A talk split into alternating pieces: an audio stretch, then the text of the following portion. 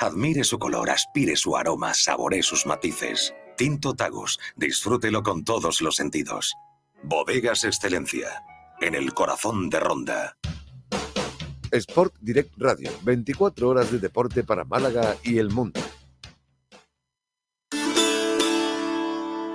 Ahí está el Málaga, línea de fondo con el exterior. ¡Cuidado, golazo! ¡Golazo! ¡Golazo! ¡Golazo! ¡Golazo! ¡No me lo creo! ¡No me lo creo! ¡Gol!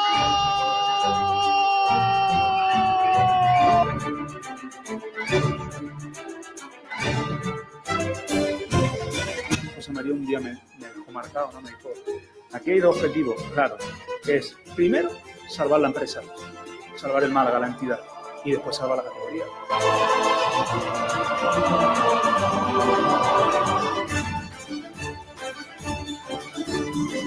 Porque antes de llegar al Málaga, recuerden eh, que yo comía patatas fritas con huevos en mi despacho, sigo comiéndolas y cuando me vaya lo voy a seguir haciendo.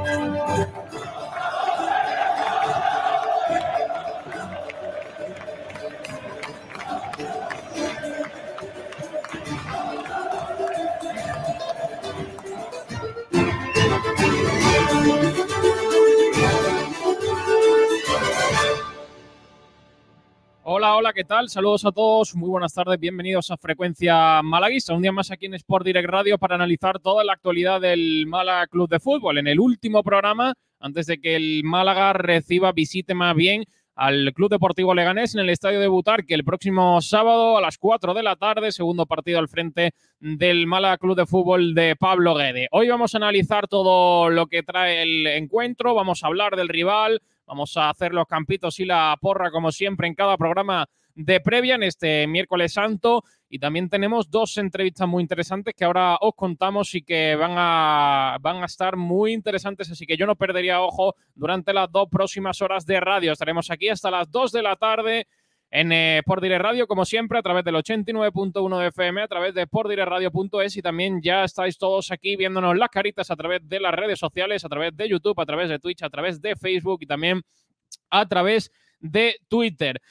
Vamos a arrancar el programa presentando al productor, el gran Pedro Jiménez. Hola Pedrito, ¿qué tal? Buenas tardes.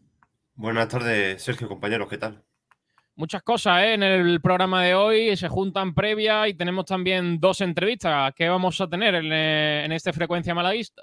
Pues no sé si estamos preparados porque se viene un programa cargadito de muchas cosas. Para empezar, a pesar de ser miércoles, tenemos día de previa. Parece raro, pero mañana, mañana y el viernes se respetan los días festivos. Efectivamente, este va a ser el último frecuencia de la semana, así que hablaremos sobre el próximo encuentro con debates usuales pues, de, día de previa, como los campitos, son cuatro de nuevo, ahí no hay problema. La porrita, debate típico también, que esperas del Málaga ante el Club Deportivo Leganés. Y como tú has dicho, dos entrevistas. Una a un jugador de la actual plantilla, que íbamos a entrevistar ayer, pero tuvimos un problemilla y lo vamos a hacer hoy. Se trata de Álvaro Vadillo. Y otro a un exjugador del Málaga que está en las filas del Leganés. Como es no lo digas, no lo digas. ¿Por qué no? Le tienen, le tienen mucho amor a, Recio, pero yo creo que va a ser interesante. ¿eh? Eh, Recio tiene una entrevista interesante, nos, le preguntaremos un poquito por el Leganés, eh, cómo está el equipo, cómo llega, cómo afronta el, encuentro y, y, entrevista interesante luego con el, con el grande de Recio. Vamos a presentar, si te parece, al resto de compañeros que están por aquí, como es el Juan Durán, que se salta ya las clases. Juanito, ¿qué tal? Buenas tardes. Buenas tardes, chicos, ¿qué tal? Eh, y también José Martínez. Hola, José, ¿qué tal? Buenas tardes. Muy buenas, chicos. Así que vamos a empezar el programa con el repaso a la prensa, que hay un montón de noticias y se empieza a hablar ya, Pedrito, de rumores de fichajes, ¿no? no es momento, pero a 13 de abril, ¿cuánto queda para que arranque la temporada? ¿Cuatro meses? Pues ya se está hablando de posibles fichajes de, Pablo Guedes.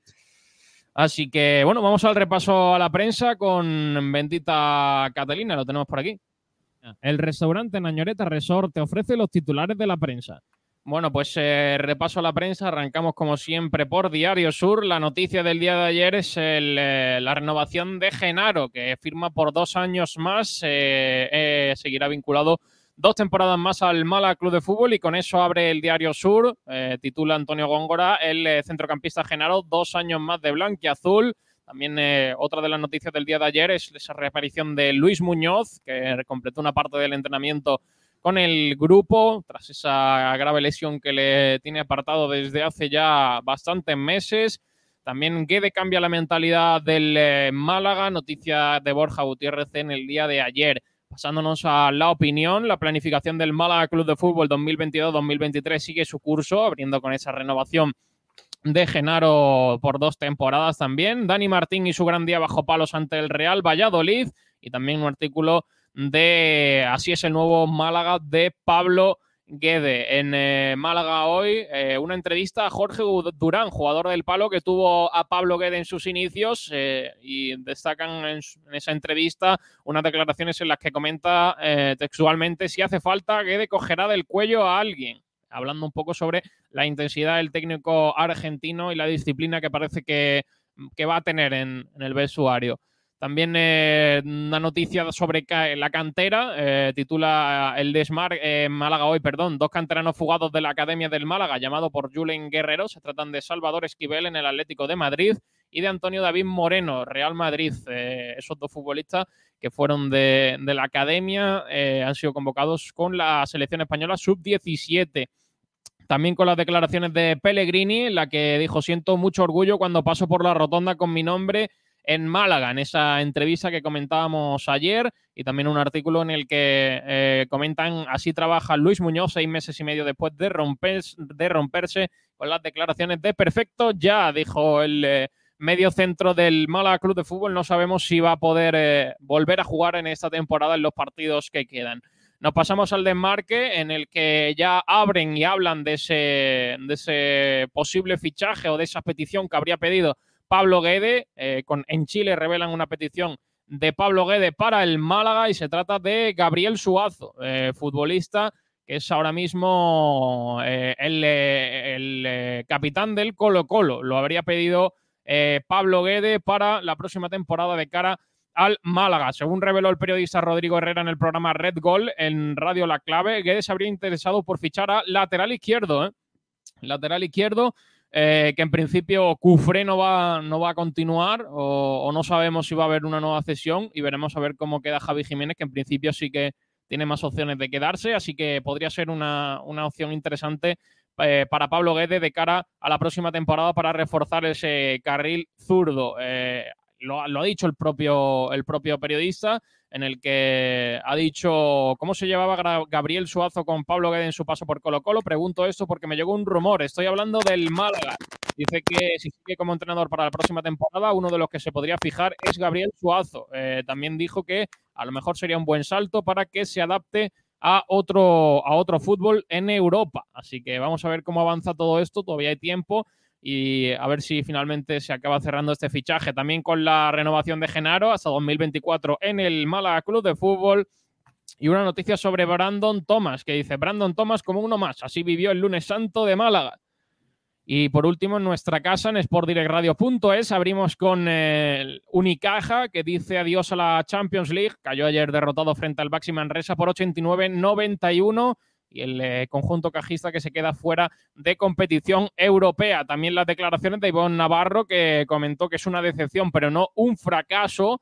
Davidovich, que se hizo ayer grande porque ganó el número uno del mundo en su regreso a las pistas en Monte Carlo. Y también la noticia de Genaro, que ya es futbolista del Málaga hasta 2024. La gran noticia, la de Davidovich, el tenista rinconero, que consiguió vencer en Monte Carlo al número uno del mundo, a Djokovic. Eh, José, partido grande para Davidovich. Nadie esperaba que pudiese ganar al número uno del mundo.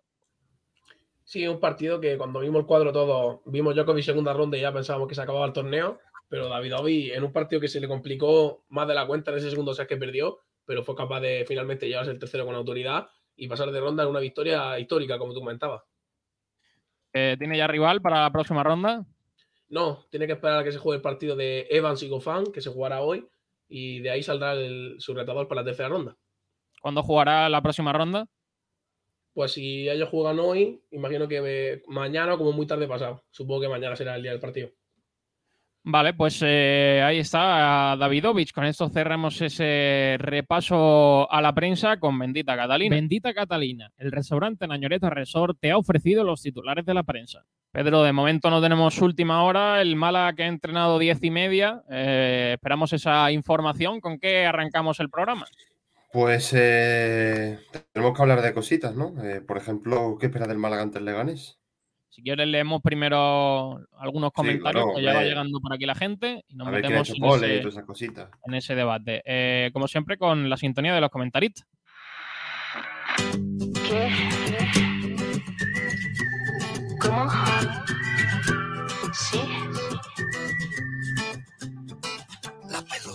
Arranca con la pole viajero mochilero, eh, que dice, buenas tardes, Kiko, dale, dale, dale. Hoy no, no está Kiko, ¿eh? Viajero, ahí te hemos pillado, ¿eh? Eh, ahí no, no te he visto fino, ¿eh? Juan Carlos que dice, bueno, vamos a por el miércoles. Pues muy buenas tardes a Juan Carlos. Eh, Cedillanos, Jonquis y Gitanos, pero bueno, ¿y ese nombre? Pero, Sergio, Dime. te falta, te falta. Sigue, sigue. Dice, Málaga te quiero. Donde estés yo te animaré. En primera o en segunda vez te llevo en el corazón. Somos los del Boquerón. Viajero mochilero dice, hay que ver lo que cambia Kiko cuando se afeita. Parece más joven. Ha, re- ha rejuvenecido Kiko 40 años en un momento, ¿eh? Viajero mochilero también comenta, dice, vosotros al menos trabajáis de lunes a miércoles. El señor Batín se ha tomado la, toda la semana. Qué bien vive. Madre mía, la semana entera, ¿eh? No... Se ha ido a ver trono y ha dejado el blanquiazules de lado, ¿eh? Pobre Juan Durán, que también se ha tomado las vacaciones, ¿eh? Porque Juan Durán ya es el segundo de a bordo en ese programa. Bueno, pero vengo aquí a ser el primero, de a bordo. Claro, por lo que sea. Es un tío que, que siempre está ahí trabajando. Marva Guada dice, buenas tardes, viendo partidazo Alcaraz versus Corda. ¿Partido bueno o no, José? Partidazo de dos de las futuras estrellas del tenis. Que justo ahora están en el tiebreak del primer set. Madre mía, este hombre está en todos lados, ¿eh? Está viendo tenis en un lado, está viendo pádel, está viendo fútbol. Es el Juan Durán de, los, de todos los deportes, ¿eh? Eh, José Barrul dice un saludo desde Montijo, como cada día, pues un saludo. Eh, pim pam pum, buenas tardes. Hoy el señor mayor es Pedrito. es verdad, ¿eh? Ojo, ¿eh? ¿Algo que decir, Pedro? No, nada. El primero de a bordo es Juan Durán, dices. Sí, Juan Durán es más pequeño. tiene 18 años. Va mirando por encima del hombro. Estoy subido, estoy subido, ¿eh? Hay Semana Santa y se pone delante de la, de la silla para tapar. Eh, La gente no puede ver la, Sem- la Semana Santa, pero Juan Durán sí. Dice, Taylor también dice, bueno, Padillo ayer se hizo el loco cuando le to- como cuando le toca bajar. No, hombre, no. No, hombre, no. Se supone que acabaron un poquito más tarde el entrenamiento y ya, y ya pues eh, se fue un poquito más eh, de hora. Así que hoy en principio no sabemos hora. El Málaga no nos ha confirmado cuándo lo tendremos, pero alrededor de la mañana nos avisarán y tendremos a Vadillo para, para preguntarle. Es la semana en la que ha conseguido marcar su primer gol con la camiseta del Málaga Club de Fútbol. Pim pam pum. El señor Batín está de vacaciones casi todo el año. Lo raro es encontrarlo trabajando, ¿eh? Y también dice Pim pam pum, si Pedrito se hubiese afitado sería el más joven. Yo creo que eso nos pasa a muchos de los que estamos aquí, ¿eh? que si nos afeitamos nos quitamos cinco años de encima. Viajero mochilero también dice, Juan Durán ya no usa elevador en los coches. Ni elevador ni sillita. me, parece, me parece muy bueno ese, ese comentario. ¿eh? Es que encima eso es incómodo, ¿eh, Juan? Eh, es que el típico, típico asiento ese de niño chico, que eso es, es plástico ese duro, tío, eso es incómodo. ¿eh? Al, al final le coges el truquillo y no es tan incómodo. Te lo digo que llevo 17 años y 365 días. 64. Que no 18 años, ¿no? No. ¿Eh? No. Bueno, pues ahora sí, vamos, ya que no tenemos más comentarios, vamos a meternos de lleno en, en el debate porque tenemos que hablar del, del Club Deportivo Leganés. Parece raro, como decía Pedrito, porque es miércoles, pero mañana y, y el viernes es festivo eh, y el sábado es el partido 4 de la tarde en Butarque, así que no queda otra que meterse en el partido. El debate, Pedrito, en redes sociales, ¿cuál es la pregunta? La pregunta es si va a presentar a Cristian González. Está por ahí esperándote. Es que ha llegado tarde y ya, claro. Eh, hola, Cristian, ¿qué tal? Buenas tardes. Buenas. Me tenía que vestir de Kiko y no presentar a la gente. Bueno, eh, con respecto al partido, la pregunta es: ¿qué esperas del Málaga ante el Leganés? Bueno, eh, pues chicos, vamos a hablar un poquito del, del, Málaga. No sé si tenéis miedo al Leganés o viendo lo que, lo que pudimos apreciar en la Rosaleda la pasada semana, vais tranquilo al partido, aunque raro parezca. ¿Qué empieza? Venga. tu Pedrito. bueno, eh, decir que el Leganés, por mucho que suene grande, ¿no? Leganés, eh, que estaba en primera hace poco y demás nos saca, no sé si son tres o cuatro puntos, voy a confirmarlo eh, en unos instantes, pero... Estará décimo tercero, así, me parece. Eh, décimo sexto, nos saca siete puntos. abajo, ¿eh? O sea, está el Málaga, el Sporting y el Leganés. Que parece que, el Leganés es un equipazo ahora y que va a venir con no sé quién. Y yo creo que de los partidos que nos quedan, ahora mismo es el que más nos urge ganar. Porque hay otros equipos que, bueno, pues eh, están en la zona alta. Eh, es cierto que las dos últimas jornadas, pues habrá que ver qué pasa. Pero ahora mismo, cuando nos urgen los puntos y cuando necesitamos ganar cuanto antes con el nuevo entrenador, es contra el Leganés. Así que yo no entendería otra cosa que no fuera a ganar. Cambia mucho el Leganés de fuera de casa con el de dentro. Eh, iba, iba, a decir, iba a decir eso, que el Leganés viene de ganarle en casa bueno, el último partido que jugó fue contra el Fuenlabrada, que lo ganó 3-2, sufriendo, pero jugó un buen partido. Contra el Sporting empató 1-1. Contra el Mirandés gana 2-0. Contra el Girona 1-1. Eh, contra Zaragoza 2-1. Quiero decir, en casa, allí en Butarque, Leganés se hace grande. Un equipo que, que se hace muy fuerte con su gente. Y es algo que se debería tener muy en cuenta. Donde más está pinchando es fuera de casa, pero en casa parece que es un fortín. Entonces, pues creo que es un factor muy a favor, pero sin embargo pienso muy parecido a Pedro. Es un no, a pesar de que el nombre de Leganés, equipo que está en primera, pero ahora mismo no, no está no está donde se le esperaba al principio, que se supone que sería ahí arriba luchando por playoff, está abajo, está un puesto por encima del Sporting, así que aparentemente un partido fácil, pero en que es una tarea bastante complicada. Igualmente hay que tener mucho cuidado con el Leganés porque tiene individualidad de mucho nivel. ¿eh? Hablamos de José Arnaiz, que es un jugador que te puede marcar la diferencia en cualquier quiebro. Eh, Juan Muñoz, ahora tienen un chico en la cantera que seguramente juega titular y se llama Cissé, que es impresionante, un media punta, eh, rápido, incisivo, con disparos. Luego, vamos a ver, tiene un centro del campo que lo, que lo componen Rubén Pardo y, Gaku Shibasaki, que no estamos hablando con todo el respeto de Genaro y Escasi. son dos jugadores de otra, otro nivel totalmente. Y, sobre lo que decía Cristian de Leganés en casa, es que no ha perdido todavía desde la llegada de No ha perdido todavía no, no, no ha pinchado, no ha pinchado. Entonces creo que es un factor que es de esas veces que hay que tener muy en cuenta. Porque además tiene una afición que aprieta mucho. no ser un campo de grandes dimensiones, se nota que cuando la afición aprieta, el campo se te hace más pequeño todavía. Eh, pero estoy bastante de acuerdo también con lo que ha dicho Juan. Eh, ahí tiene jugadores con un, eso que individualmente eh, de una calidad tremenda. aparte de Cise, que lo he visto varias veces jugar y tiene y en cuanto a detalles técnicos es buenísimo. Rubén Pardo, que en ese centro del campo tiene una visión de juego y un último pase para romper esa línea del centro del campo que puede crearle mucho peligro al Málaga y poco más. De todas formas, yo creo que no podemos comparar este Mala como, como llegaba si este partido se hubiese dado hace varias semanas, ¿no? No, para mm, nada. Yo creo que, yo creo que eh, al menos a mí eh, me dio la sensación de que este equipo así puede ganar a cualquiera. ¿eh? Totalmente. El Málaga va a competir en Butarque sin ninguna duda. El problema es que al final, para ganar este tipo de campos y en estas situaciones, ¿no? Que al final te vas a un campo de playoff por los registros del Leganés allí, tienes que, necesitas un punto de, chispa, de suerte, de, la manera que sacan los partidos el Valladolid, el Almería y el Eibar cuando juegan fuera o equipos de playoff. Con esa efectividad, ese punto de, suerte, sobre todo de efectividad, ¿no? Tener un delantero que te meta las dos que tengas y ya con ese 0-2 o 1-2 intentar salir de allí con, con, los tres puntos. Y eso no sé yo que por mucho que cambien entrados, si el Málaga lo va a tener en algún momento de la temporada, lo cual dudo mucho.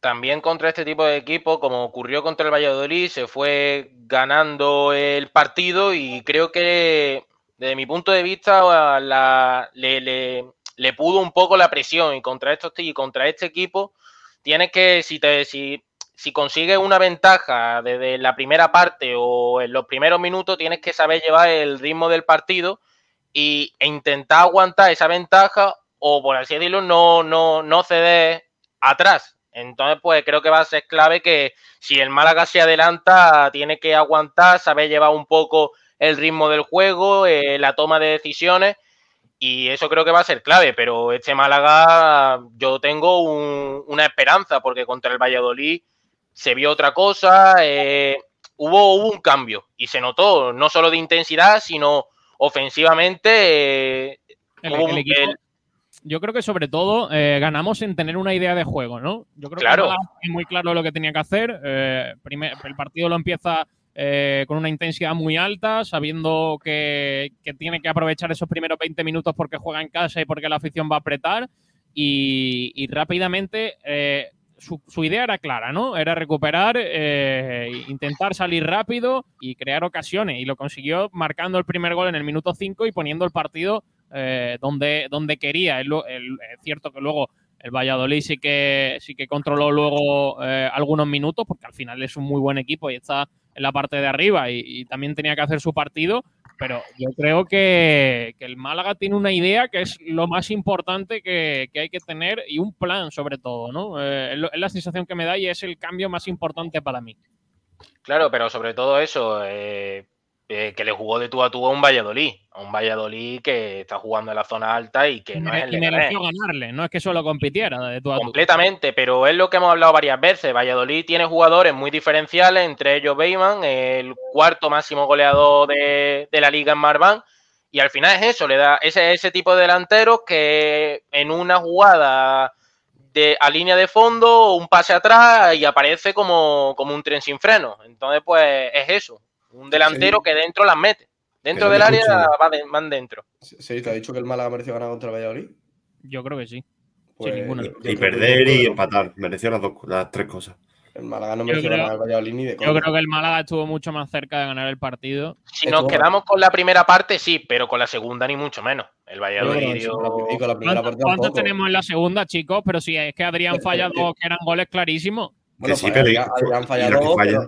Dani Martín salva 3 y luego, y luego lo que era el dominio del juego. El Málaga hubo 30, 35 minutos, 30 minutos en la primera parte y luego hubo otros 30 en la segunda parte que no atacó. Partido, pero para ganar el partido da igual lo que, cómo juegue y cómo domine. Sí, hombre, bueno, mira, mira el City al Atleti, que dice lo del Atleti, que hizo buen partido, el no, equipo rojo y blanco, y el City le estuvo comiendo así y le ganó. O sea, si tienes el dominio es muy complicado que tengas opciones de ganar, o sea, bueno. de, de perder. El Málaga hubo fases del partido en, la que eh, el Valladolid no, no, no, era capaz de, de meternos muy atrás. Eh, nosotros ahí aguantábamos, el, el, equipo se metía en bloque bajo, pero luego eh, aprovechaba las salidas. El, el, equipo salía muy rápido y. Eso fueron, eso fueron sí, 30 pero... minutos, Sergio, del total. ¿eh? Los, los, otros 60, el Málaga no salía de su bueno, campo. Bueno, cuando, cuando el Valladolid la segunda parte estaba dominando el partido, eh, sí. el Málaga sabía salir rápido y, cre y le creó bastantes ocasiones de peligro. ¿eh? Cierto, 15 minutos, luego se rompió el partido y ya luego fue un ida y vuelta total, pero que al final también tenemos que analizar un poco desde el frío, que es cierto que tenemos un nuevo entrenador, que el Málaga hizo un, un buen partido en líneas generales contra Valladolid pero que ni el otro día éramos tan malos ni hoy somos tan buenos. Es decir, tenemos que tener calma, ir fomentando y cimentando la idea de juego de, de, de Pablo Guedes, porque todavía está todo muy nuevo y el Málaga no le jugó de tú a tú al Valladolid. Eso es algo que no es así. Pues yo creo Málaga, que sí. Eh, Si el Málaga le juega de tú a tú al Valladolid, planta un bloque medio un bloque alto, no plantas un bloque bajo dejando que te, dejando que te ataquen. O por lo menos mi opinión. Yo, el, el jugar de. Entonces, el, el Leti le juego de tú a tú ¿Y al si, Pablo, ¿Y si Pablo Guede quiere que el equipo juegue a eso y pero le eso funciona? No, pero eso no es de tú a tú.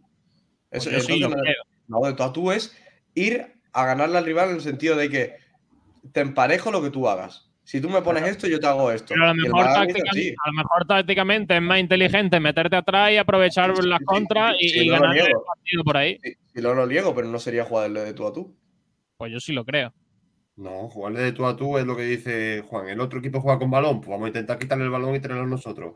El otro equipo va de es contra, con... pues vamos nosotros a esperar y a salir de la contra. Con, contrarrestar con, lo que, ellos, tú, con lo que ellos hacen. Sí, es lo que dice Juan. Ahora, ¿que le planta cara con otro sistema? Puede ser. Totalmente, pero y legítimo, Juan, muy legítimo, vaya. Jugar de tú a tú es como dice él. Ahora, que si el Málaga le juega de tú a tú al Valladolid, nos caen cinco. No puede, no puede. Y también, eh, como decía Cristian, que hay que saber aguantar la ventaja. El Málaga en cuatro minutos perdió la ventaja de 2-0. Sí, pero, el Valladolid es muy sí, buen pero, equipo. pero, pero el y- Valladolid llevaba ya 10 o 15 o 20 minutos mucho mejor que nosotros. ¿no? Pero aún así, eh, en cuatro minutos que te metan dos goles, te carga el partido. Y, un si gol, pasa ante el Leganés, Yo es que, claro, yo creo que estoy en parte de acuerdo con Juan con lo de jugar de tú a tú, porque si al final el otro equipo mantiene la posesión, tú tienes que ir a robarle, pero hay que tener en cuenta que, queramos o no, el Málaga los dos goles lo metió por dos fallos graves del Valladolid. En el primero el portero sale eh, a, a coger espárrago, por así decirlo, eh, y Vadillo mete un gol sin a, a placer, y en el primer gol el hay un fallo... tan fallo de, del Valladolid. ¿eh? Joaquín al tirar la línea de fuego falla completamente. Es que pierde totalmente la. don- mm, no visualiza dónde se encuentra Feba. Y el, entonces el balón le cae y después pasa de la muerte a Brandon y gol. Sí, pero, al tirar, pero al tirar el defensa el fuera de juego, para mí es un fallo grave. Bueno, eh, yo creo que fue acierto del Málaga, pero el segundo sí que fue un regalo. ¿eh? No, el segundo Jordi Masí. no, Regalo, regalo, pero es que hay que buscarlo, porque el Málaga nunca ha presionado así de fuerte. O sea, si no presionas, nunca va a poder permitirte esos robos. Y también es un regalo el primer gol que concede el Málaga, ¿eh? Que te remate el 9 de su equipo en el punto de penalti. Sabiendo el peligro olvidar, que ¿eh? tiene. Obviamente, sabiendo lo que Eso, es. eso lleva Weidman. pasando toda la temporada. Y, y no, y nadie- no creo que nadie lo solucione. Bueno, no, pero yo no, yo no recuerdo ninguna tan bruta, ¿eh? De balón parado. Joder, el remate. balón parado es una feria, tío. No, pero Sadik no fue balón parado. Pedro. Balón para- ya, ya, a balón parado sí ha tenido algunas de que remataban solos. Sí, Solos. sí, solo sí, pero que te remate solo el 9, ¿sabes lo que te quiero? Si remata solo Roque Mesa, que también, Bueno. no, también también está, también, está- también está mal y a lo mejor te meten gol, pero que te remate solo el mejor jugador de su pero- equipo es pero- rematando. El mejor jugador también tiene centrales altos y potentes, ¿no? Por lo O sea, que sea. En los equipos no Claro. solo hay uno que remata bien, Por, hay por varios. eso, por eso, que imagino que Bateman estaría cubierto por un central. Que falle un extremo cubriendo a Roque Mesa, oye, pues te lo puedo pasar porque no es tu labor fundamental. Pero que falle Pay Benz o, o el que fuere, pues me parece muy mal, la verdad. Bueno, sobre el Leganés, eh, ¿cómo, cómo lo veis? Eh, ¿Es un equipo similar al Valladolid o, o va, va- va a jugar un partido totalmente distinto? No son, Bueno. tan, difer- no son tan diferentes eh, entre el Valladolid y el Leganés. Obviamente, digo, en el, el tema del sistema de juego y lo que intentan eh, hacer con el balón. Eso sí, el, el, el Leganés tiene una cosa, eh, una cosa diferencial que yo creo que solo cumple algún equipo de segunda, y es que es de estos equipos camaleónicos. Es decir, se adaptan muy bien al juego del rival. Son Emedi Nafti con el Lugo, ya lo hizo hace dos temporadas, y lo que hacía básicamente era intentar ah, trabajar toda la semana lo bueno que hace el rival para intentar contrarrestarlo con otras cosas que ellos iban a hacer bien en ese partido. Y el Leganés es un equipo que hace eso muy bien. No sé si recordáis el, el primer partido del Málaga con el Leganés en la, en la ida. El Leganés gana 0-2 en la Rosaleda y son dos goles de contragolpe. Y recordamos cuál era el déficit claro del Málaga de, de José Alberto, que era que cuando atacaba con muchos jugadores, luego a la vuelta no había tanto, Sí. tan- tanto para bajar. Es más, recuerdo a Icham, que no fue el que llegó al, al balón de, de Juan Muñoz, que hicieron un 2 contra 1 a Icham arriba, para aplicar un poco lo tanto que, que atacaba el cuadro de José Alberto. Y el Leganés un poco eso, ¿no? Intenta jugar al talón de Aquiles del, del cuadro contrario, aunque veremos porque lo va a tener complicado con el Málaga de Guedes, porque aunque jugó de una manera contra el Valladolid, es todo una incógnita lo que pueda plantear el técnico, el técnico argentino. Bueno, es incógnita, como bien dices, porque se adapta al rival. O sea, depende de cómo juegue el otro equipo, él plantea una cosa u otra, cambiando incluso el sistema. O sea que siempre va a ser muy complicado adivinar no, los pasos de Guedes. No ha recuperado a prácticamente ninguno de los tocados. Vamos a ver si durante la semana lo hace, pero a priori sin, sin futbolistas importantes tampoco tiene mucho donde variar y donde cambiar. En la idea de juego y en el estilo sí, pero en cuanto a jugadores yo creo que pocas variaciones va a hacer. ¿eh? No, y además que tampoco hubo jugadores que destacaron fuera normal. Aparte de Vadillo, yo creo que fue de los más destacados en ataque. Y, pero poco más que destacó. Bueno, Febas y, y Febas, pero Febas no, nadie intuye Hombre. que vaya a salir del 11. Febas tiene que jugar.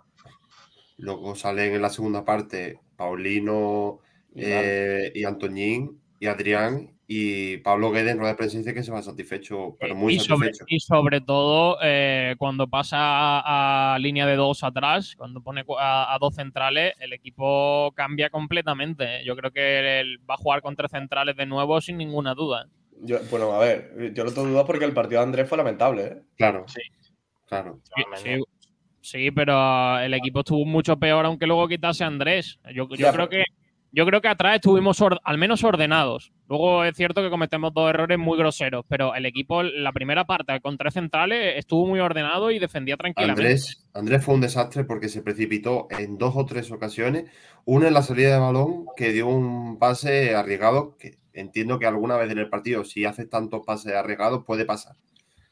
Pero hay una vez en el que está el lateral Javi Jiménez con el extremo de, creo que era Iván Sánchez, y Andrés Caro va como un loco de cabeza a saltar, no salta, no mide su, no mide bien el salto, y Iván Sánchez se, se marcha solo. Eso es otra, y hay otra que no. Es que también os digo, yo creo que no debería, no deberíamos apostar como titular por Andrés Caro. Es que es un chaval, eh, está todavía muy verde, y eso eh, yo creo que otra vez planificación deportiva. No hacía ningún, ni falta ningún central. Bueno, pero yo Juan creo, Sergio, Juan ha hecho una temporada entera lesionado.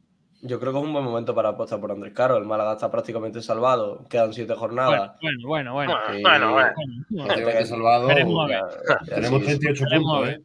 38 puntos, pero que el, el- el que parte la, la salvación es el, la Morevieta con 31. Mínimo Y- 45 hay que sacar, Juan.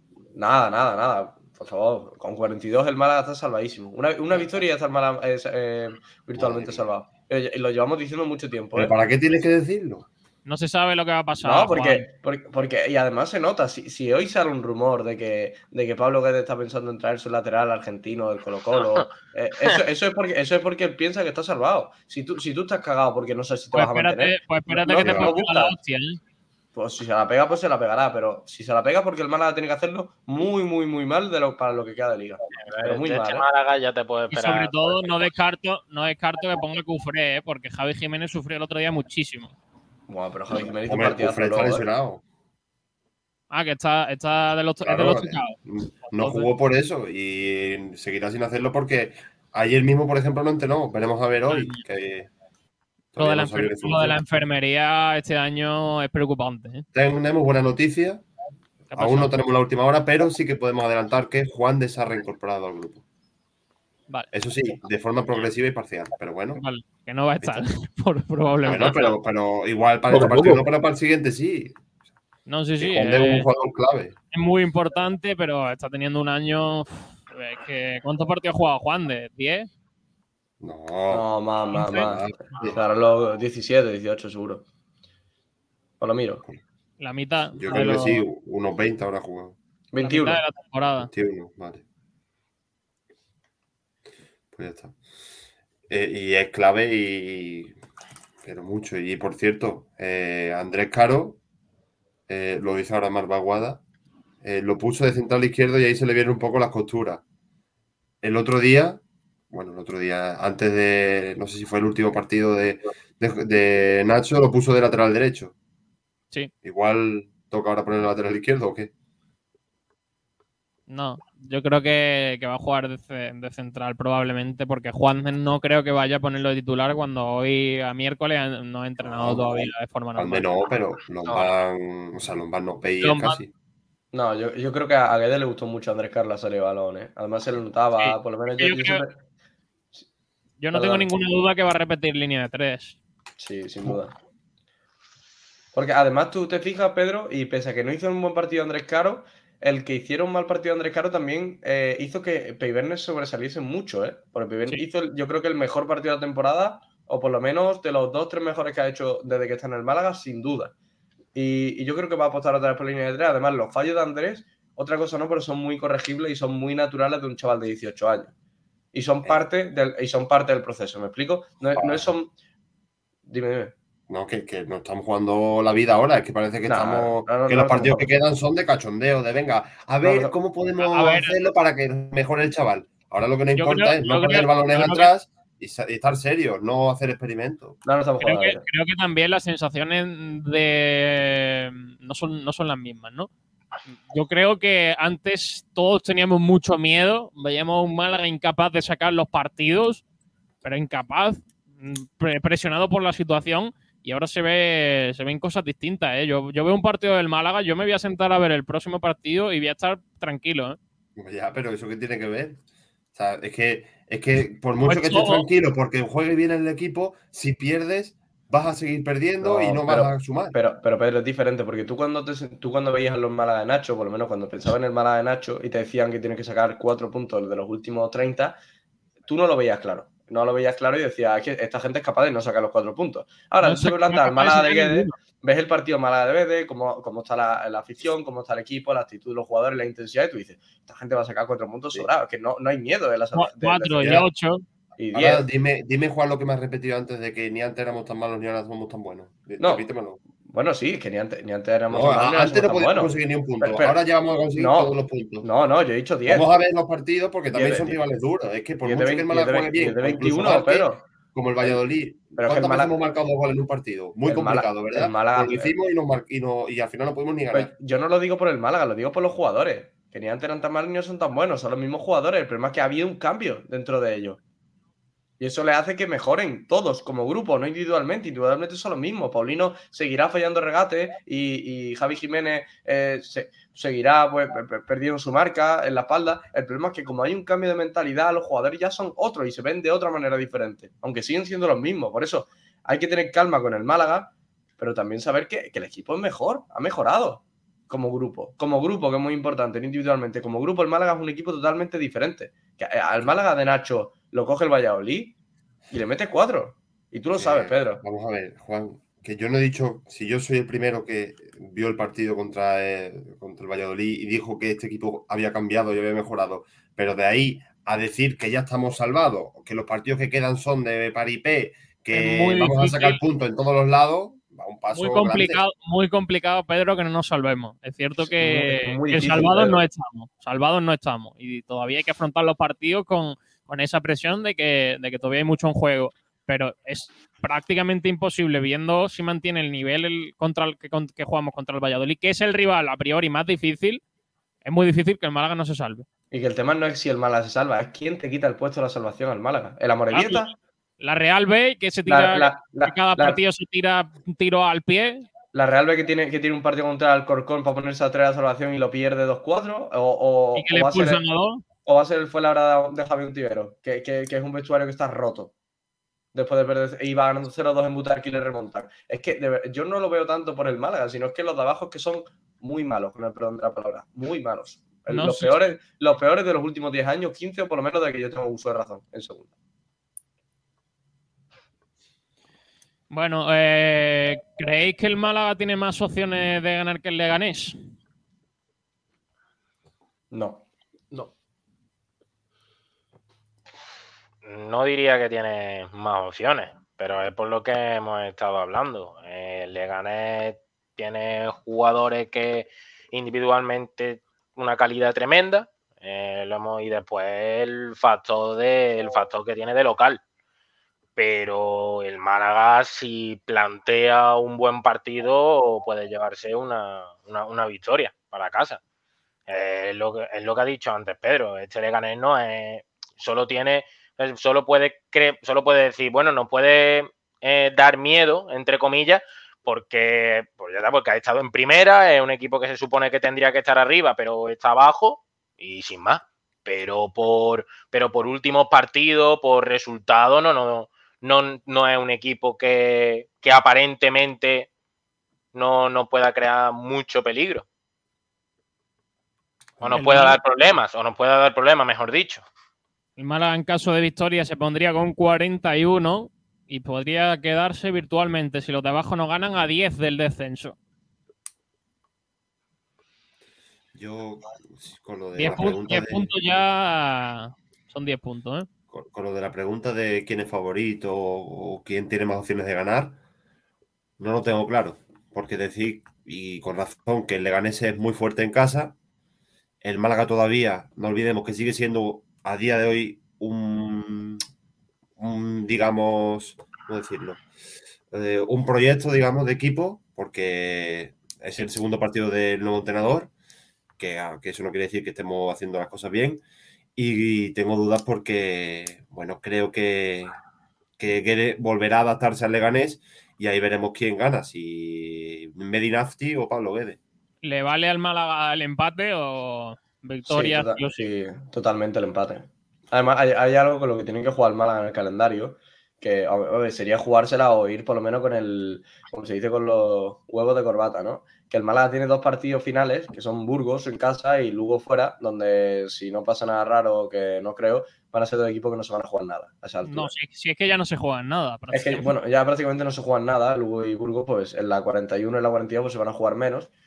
Y, hombre, queráis o no, dos partidos asequibles en las últimas dos jornadas. Y si el Málaga se estuviese jugando algo, casi todo indica que el Málaga ganaría los dos. Si el Málaga se estuviese jugando algo, ¿eh? Porque Málaga es eh, ahora contra el Leganés, luego visita el Eibar la Rosaleda, luego Las Palmas, luego Oviedo, luego Tenerife y a esos dos últimos más asequibles. Empatando que vaya, que- tres. que vaya cuatro equipos. Lo que, lo que les viene. No son moco de pavo, como se dice. El Eibar, partido difícil, Las Palmas, Oviedo y Tenerife, esos cuatro partidos junto al Leganés. Yo creo que Leganés, Burgos y Lugo son los equipos más asequibles a los que el Málaga puede ganar. El resto Pues yo lo veo ganemos, más. ganemos primero el Leganés. Ganemos el del Leganés y luego ya veremos los otros dos. Yo, yo no creo que le gane sea de los más asequibles. Yo veo más asequible el partido del Oviedo. Bueno, es que el Por el Oviedo. por el el No diría hecho yo, ¿eh? De que el Oviedo fuera de casa es mucho peor equipo que el Leganés dentro de. Sí, pero el Oviedo se está jugando, se la está jugando con las palmas ahí para entrar en esos puestos de playoff y un pinchazo. Ahora, ahora mismo a esta altura de temporada, como están los puntos, un pinchazo y que las palmas, que además está en un buen momento, creo que viene, no sé si son tres partidos seguidos sin perder, no estoy muy seguro, Cuatro, pero, pero claro, Todos, eh, todos se juegan cosas, ¿eh? Todos se juegan sí, cosas, menos los dos últimos. Eibar también tiene que ganar y Tenerife eh, más de lo mismo. Si ahora hablamos mismo que- vienen cuatro partidos duros. Si hablamos que el Leganés tenía individualidad- individualidades, pues el Oviedo también las tiene y tiene mucho, mucho gol. Sí, eso sí, mucho, mucho gol tiene Oviedo. El tal Borja Bastón. Mm, Entre un, otros. exper- un experimentado ya en esto del fútbol. Bueno, pues vamos a leer un poco comentarios de los oyentes. eh, a ver por dónde nos hemos quedado. Eh, eh. Vale, eh, más o menos por aquí. Viajero mochilero que dice: Juan Durán, cuidado con lo que dices, que ya puede ir a la cárcel. Literalmente. Cierto. Sí. Malva Guada dice: No metáis con Don Juan, que anoche clavó la gesta del Villarreal.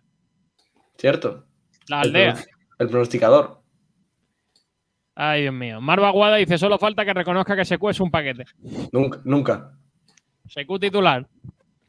Marva Guada dice: Falta dominar las áreas. De acuerdo con Juan. También dice que el empate del otro día fue justo y que el Málaga, con los jugadores que tiene, no puede jugarle de tú a tú al Valladolid. Diego Aguilar dice: ¿Pero cómo que fue a encerrarse atrás? ¿No visteis la presión alta del Málaga incluso en el 2-0? No, encerrarse en sí, ¿no? Eh, no, no vi la presión del, alta del Málaga en el 2-0, la verdad. No, pues sí, sí la hubo. Sí, No, sí, no. no. No, tío. El Málaga, la- presionó, el Málaga presionó arriba todo el partido. prácticamente. No, no. No, Pero porque los jugadores, desgaste- los, los jugadores del Málaga en el minuto 20 estaban tiesos. Claro, eso es lo que iba a Hombre, decir, que eso, todo eso provocó un desgaste físico que no estaban acostumbrados, porque con Nacho González no, no había esa, esa presión tan alta. Dale, dale, dale, a entrenar. Viajero Mochilero dice: El partido del Valladolid lo hubiésemos firmado todos. Hombre, Tanto. es que yo firmaba el empate. Pues es que había gente que, antes del partido creía que íbamos, o sea, decía que teníamos que ganar y que, y que íbamos a ganar de sobra y no sé qué. Yo- 13 yo- yo creía- yo- La gente ponía 3-0 en la porra. En la Yo creía que íbamos a ganar, ¿eh? Yo creía que la, yo, yo en la yo con el creía que 2-0 íbamos a ganar. yo con el 2-0 veía al Málaga que se llevaba el partido de sobra, pero claro, El luego, 2-0. Luego, claro, no nos hemos visto Claro, con un 2-0 no, no, no. en todo el año. No, no, yo no, claro, a, a mí el 2-0 me, me sorprendió, pero asimilando lo que estaba pasando, digo, jugando contra el Valladolid.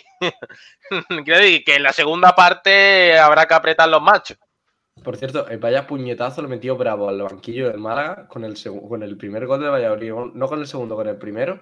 Le metió un puñetazo al banquillo del Málaga y digo, se lo va a cargar, se lo carga. Además repitió. Hizo como cuando le ponen un saco esto de, de arena, pues igual. Además que Bravo, por lo que sea, flojo no, no es. ¿vale? Mejor no, no. Mejor no, mejor no contárselo por la, por la calle. Francisco Gómez dice, para mí los errores del Valladolid fueron causados por el buen trabajo que hizo el Málaga. También, en parte.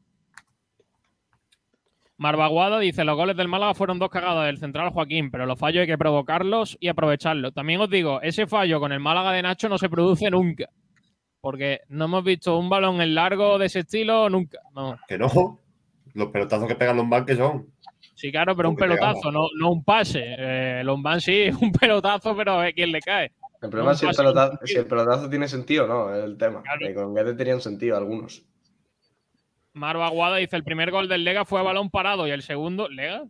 Y el segundo, tras un córner a favor del Málaga, nos hicieron una contra que ni a Benjamín.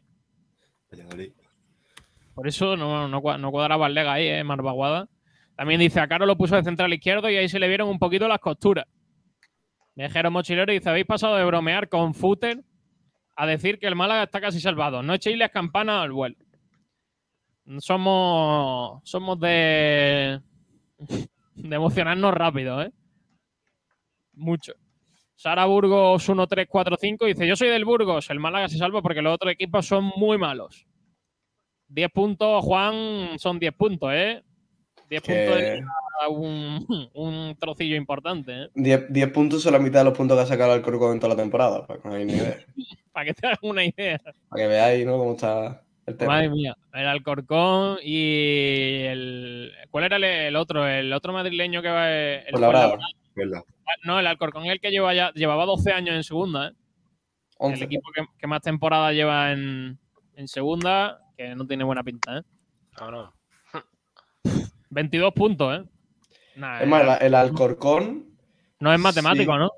Esta semana puede ser, creo. Pues hay 16 puntos de diferencia con el, el Málaga, el que se va a encargar de, de, repartir un poco la, la faena, sí. Sí, Alcorcón el- que juega contra. A ver. Te lo voy a Si decir. el Alcorcón pierde y el Málaga gana, Cartagena. si gana uno y pierde otro, mm, no sé. Pero vaya, que no creo ni que el Málaga gane, y sí creo que el Alcorcón perderá, pero se, se alargará un poco la vida del, del cuadro alfarero. Eh, pues eso, juega contra el Cartagena en el campo del Cartagena. Así que pff, difícil, ¿eh? Difícil que el Alcorcón haga algo ¿eh? allí. Así que si el Málaga gana. Si el Málaga gana, el Alcorcón Adiós al Cartagena. uno al menos. Cartagena, adiós al Alcorcón. Es, el- es uno, uno menos, ¿no? De los que están ahí en la pelea. Bueno, Dice. el Alcorcón en eh, la pelea El Alcorcón lleva sin estar en la pelea desde la jornada 10. no se, no se presentó a la competición, el Alcorcón. Ya. Eh, dice Marva Guada, esto, es- esa es nuestra suerte, que los de abajo son malísimos. Marva Guada dice, las cuentas de la lechera, tres puntos. Viajero Mochilero dice, Pitufes no está, ¿le ganaremos a su Oviedo? Bueno. Francis Rumamor dice, muy buenas tardes, acabo de llegar, pero no perderme yo el programa. Qué grande, Francis. Manu Heredia dice, cuando estuvo Borja Bastón en el Málaga no le metía un gol ni a la cortina del muelle. Desde luego. Madre mía, madre mía, Borja Bastón en el Málaga, ¿eh? Y tenía ocasiones, ¿eh? pero fallaba más. Y, y este año marcando, ¿eh? Es que. Es que parece que no. Parece que no vale. Es que esa temporada había muy buenos jugadores en el Málaga. Y vamos, esa temporada, madre mía, niño. Lo que hicimos, ¿eh? Pregúntale a ¿cuánto- Pregúntale a Recio ahora. Si había Sí. muy buenos jugadores. Tenía, tenía pensado preguntarle algo de eso. Buena plantilla. Que si teníamos buena plantilla. No, sí. Bueno, en fin. ¿Cuáles eran los motivos del bajo Puedes, rendimiento? pre- puedes preguntarle también por Borja Bastón. Sí, pregúntale si tenía, por lo que sea la cuenta del Netflix compartida con él y que no podía ver ningún. Pim Pam Pum dice: ¿Pedrito está hoy jugando al cuarto oscuro o qué? Marva Aguado dice: Me refería al partido aquí en la primera vuelta con el Leganés. Ah, vale. ¿Cómo quedamos? 1-1 puede ser. 0-2. 0-2, sí. Muy bien. Uno más. Pim Pam Pum dice: Tiene a Leticia Sabater rondando en su habitación. y Manu Heredia dice: Estuvo a punto de ganar, lo que pasa que a balón parado. ¿Cómo? Y estuvo a punto de ganar, lo que pasa que a balón parado. No, no entiendo esa, esa interrogación última, Manu. No Bueno, pues, pues eh, vamos a redes sociales, Pedrito, ¿qué dicen por Twitter los oyentes? Pues eh, tenemos varios comentarios. eh, por ejemplo, este que nos llega de Vamos Málaga, que dice: Con Guede el equipo se entregará. Francis Rumamor, espero que se gane los tres puntos para luego coger el Eibar en casa y hacer lo mismo, otros tres puntos. O sea, veo seis puntos en estos dos próximos partidos. Eh, Jugemaro contesta: Ver a ese futbolista, entre comillas, con la camiseta del Málaga me produce escalofríos. Y es a Miquel Villanueva, que lo tenemos puesto ahí en el tweet. ¿Cómo? ¿Cómo que Miquel Villanueva? Sí, en el tweet pues sale ¿Qué la foto de Miquel Villanueva contra el Leganés. Entonces pues dice eso. Villanueva, ¿eh? ¿Dónde Jorge, pues prefiero saber poco, la verdad. En Portugal, me parece. No, estaba, en- sí, en el Santa Clara, le perdí la pista ya, pero en el Santa Clara estaba. Que, eh, Jorge G7, eh, G78, eh, que vaya por la victoria, sintiendo que no es inferior nadie. Con esa mentalidad ganadora se puede optar a los tres puntos. Por- tengo una pregunta. Estoy viendo ahora el perfil de Villanueva, sigue en el Santa Clara, y aquí era calvo y ahora tiene pelo. Igual que Katie Vare. ¿Qué le hacemos a los jugadores aquí? Y es que es impresionante, ¿eh? A, a ver si puedo poner la foto. A ver. No, ¿qué le hacemos? ¿Qué se hacen ellos cuando se van después de Málaga? Es que es buenísimo. Mira, mira. eh, archivo de. Dame un segundo que lo voy a compartir porque es que me parece. Que que no, que está calvísimo, ¿eh? Mira, tío. Que Madre no, mía. chaval. Que sea ¿Qué antigua, chaval. Si se Ah, ve la foto de cómo están en malagueño, chalao. Esa foto puede tener Esa foto jugaba el Mundial Sub-17, ¿sabes? Qué rápido ha perdido el pelo Villanueva, ¿eh? Mira, mira las dos fotos, ¿eh? No hay tantos años de diferencia ahí, ¿no? A ver, pues más de 10 no hay, ¿eh? Sí, hombre. Mira, aquí- mira aquí estaba en el Málaga, le quedaba un poquillo. ¿Cuántos, cuántos años estaba tiene? ya clareando. ¿Cuántos años tiene Miquel? Eh, pues te lo digo. A 26, 27, ¿no? A ver, dame un segundo. Eh, Miquel Villanueva, 28. Ahí tendría 18 añitos, ¿eh? Joder, tío. Pero con 28 años que esté así. Por cierto, Miquel Villanueva que está jugando en Portugal, ¿eh? O sea, ¿Sí? es titular, es titular. Mira aquí esta foto. De jugar al béisbol hace solo 4 años. Mira aquí cu- cuando llegó al Santa Clara. Madre mía. Bueno, pues. ¿Queda algún comentario? Sí, eh, Miki Boquerón. Miquel Villanueva juega, dice que lo flipas. Pues entonces sí que estamos jodidos. Hasta los van se mueve más. Vadillo defiende más que Miquel. Madre mía. Eh, Preacher Dolmecius, Dolmeniz- Dolmenicus, dice presión y dominio. Y sobre todo disciplina. Y Alejandro Luque dice que espera que gane. Ese es el último. Vale, eh, también hay algunos por aquí. Eh, Pim Pam Pum dice: Esa foto tiene más años que Kiko García. Esa foto se hizo con una cámara analógica. Marva Guada dice: Como dice Almendral, hoy es calvo solo el que quiere. Desde luego. Bueno, para eso te hace falta billetes para irte a Turquía. Que los Cualquier futbolista puede hacerlo. Hombre, si es futbolista, sí. Si eres periodista, no. Pim Pam Pum dice: Clínica Capilar Frontela, en Málaga. Es por destinaciones que a más de uno le hace falta o le hará. Pedro Jiménez se está pareciendo a Villanueva, ¿eh? espero que no tenga el mismo final. Sergio. Tic-tac, tic-tac. Bueno, eh, vamos con la última hora, Pedrito, que ha habido entrenamiento en el- la Rosaleda. Eh, supongo que el equipo entrenará por lo menos jueves y viernes, ¿no?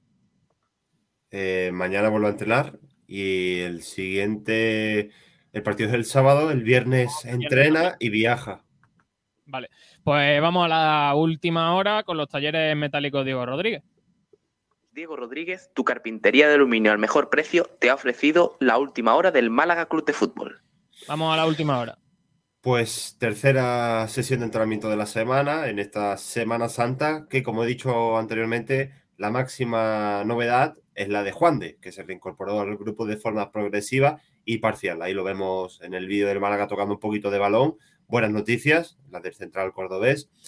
Eh, seguimos con Luis Muñoz, que se encuentra igual que ayer, pero ya como segundo día, así que también prospera adecuadamente.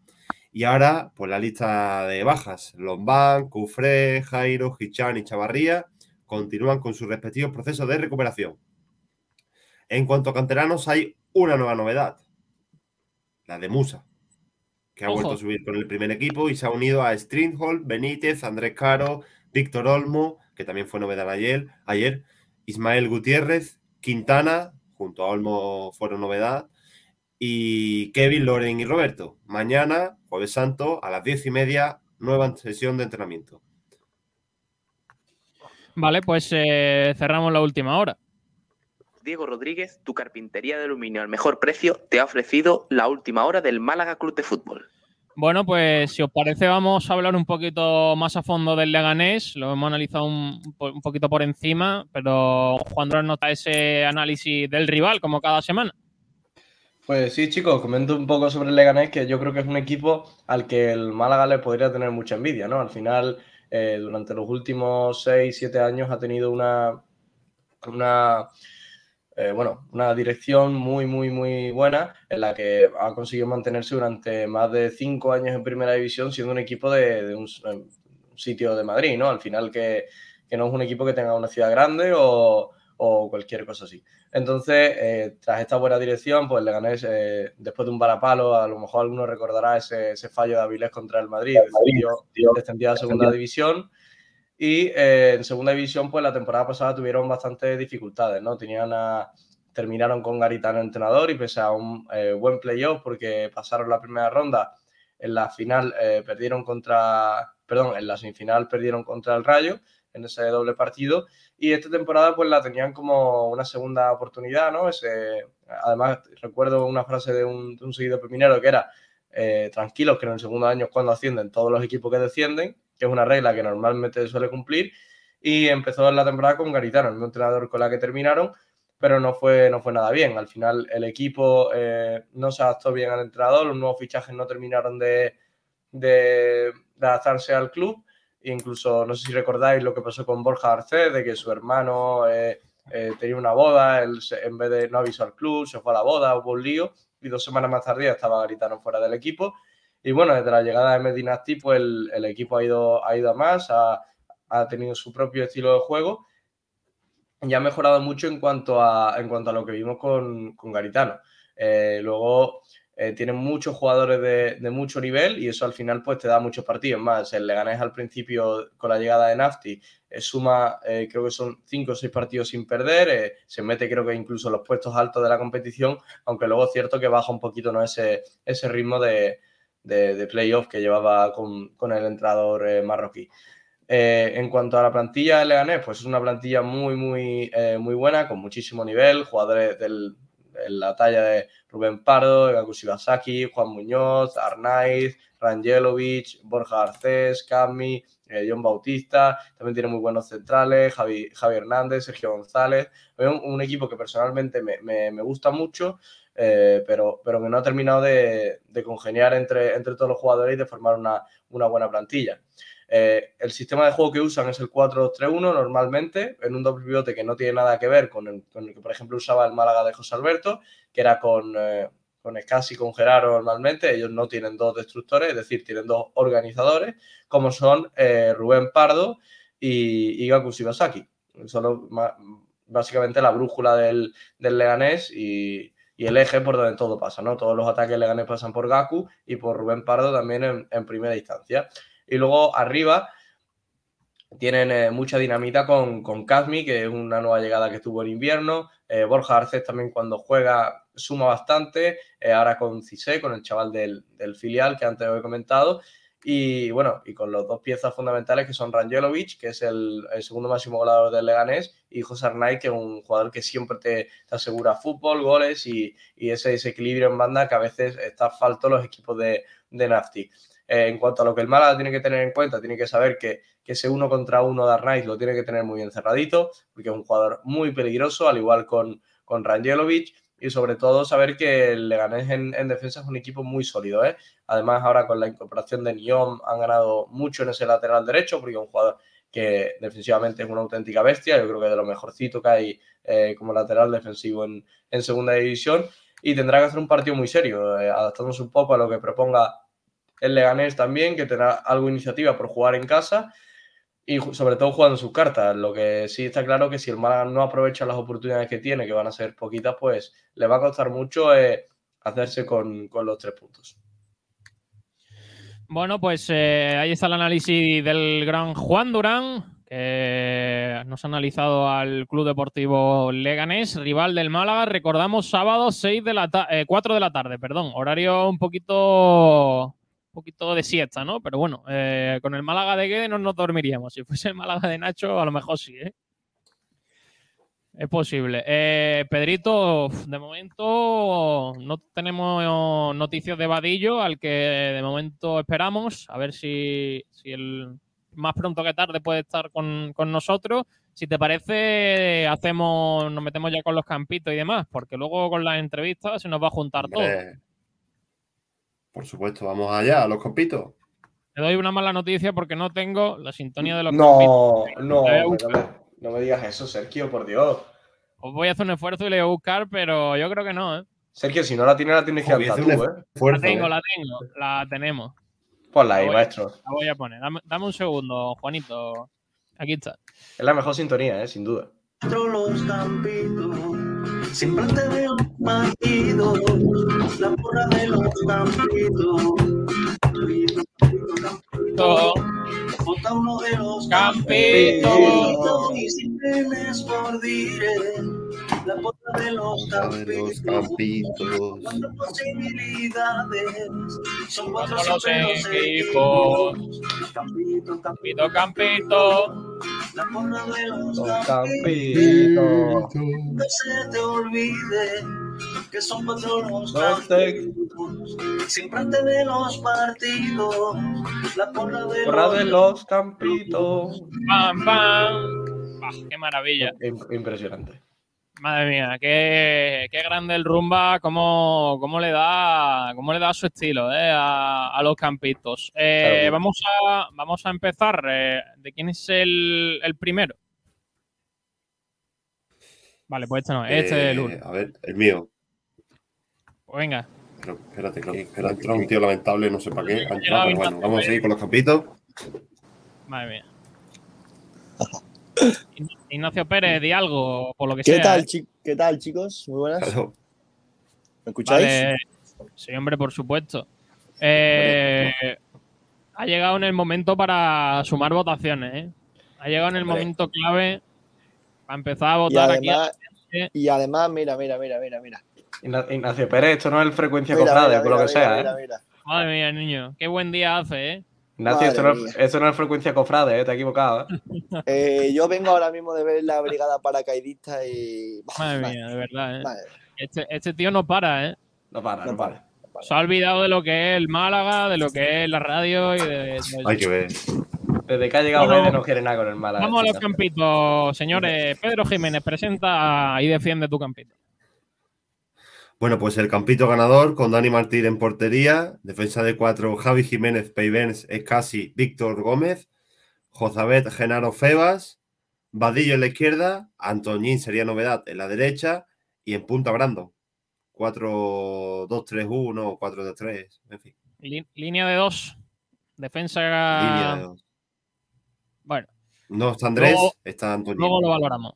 Luego lo valoramos. El campito número dos es el mío, que yo he puesto por Dani Martín en la portería, en línea de tres atrás con Peivers, Escasi y Andrés Caro como, pa- como eh, tridente de centrales. Víctor y Javi Jiménez en eh, los laterales. En el centro del campo, Febas y Genaro. Por eh, banda derecha, Paulino. Brandon caído a, a banda izquierda. Y arriba para los goles, eh, Roberto. Vamos a ver.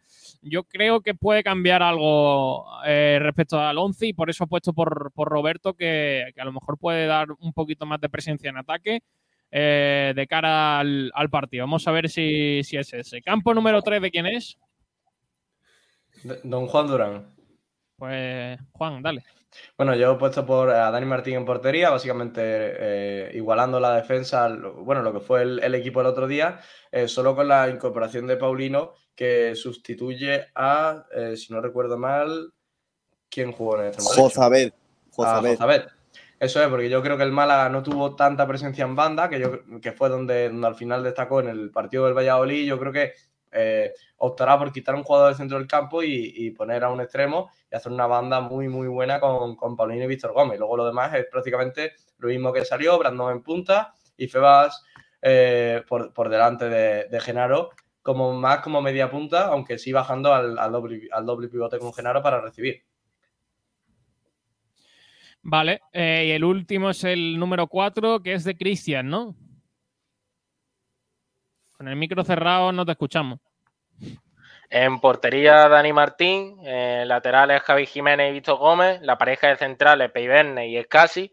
Eh, Genaro, eh, un poquito más retrasado ahí con Jozabed. Eh, de medio centrocampista ofensivo, Feba. Y en banda izquierda, Vadillo. Banda derecha, Paulino. Y en punta he apostado por Adrián, pero creo que pondrá a Brandon Thomas. Tengo dudas, pero me he quedado con Adrián. Vale. Es decir, eh, tú crees dos- que Adrián está para aguantar al menos 45 minutos, ¿no? para La verdad que creo que lo ha- tengo la esperanza de que juegue del principio, pero Vale. creo que va a poner a Brandon Thomas. Yo lo veo muy difícil. ¿eh? Sinceramente, es lo que falla de tu 11, porque Adrián de delantero. No lo sé, ¿eh? Y dejar a Brandon fuera. El- el- el- Muy difícil, ¿eh? Pero claro, era entre Roberto Brandon la o 4 Adrián. no y- por cogerla. ¿eh? Lindo, Vale. Déjame un segundo, Sergio, que mire. Vale. Dos, O sea- dos con defensa de, de, de 4 y dos con defensa de 5. Los tres campos, que no son los míos, habéis puesto a Paulino en la banda derecha, sabiendo que con este nuevo entrenador está poniendo a todos sus jugadores eh, en su pierna hábil, para Ya, que como- no como- se metan por dentro como- y jueguen por como- fuera. Como, como Vadillo, ¿no? En la segunda parte. Que jugó por extremo izquierdo. No, como Ah. Antoñín, como Paulino, que jugó a la izquierda. Antoñín No, la no, si va- si va- no, pa- Pedrito, si. Vadillo, me- Va- Va- Vadillo, pe- pe- el gol que metió fue tirando desde fuera, ¿no? ¿O- o Pero vamos a ver? Juan, estaba en el- Juan, pero estaba en la extrema Juan, izquierda. ¿Dónde ¿no? jugó Paulino? ¿En la banda izquierda o dónde jugó Paulino? No, Paulino jugó en derecha. No, en izquierda, en izquierda, perdón, en izquierda, en izquierda, en izquierda. Vale. Vale. Juan Vale, aprende Vale, vale, pero, ¿Dónde jugó Antoñín? ¿En la izquierda o en la derecha?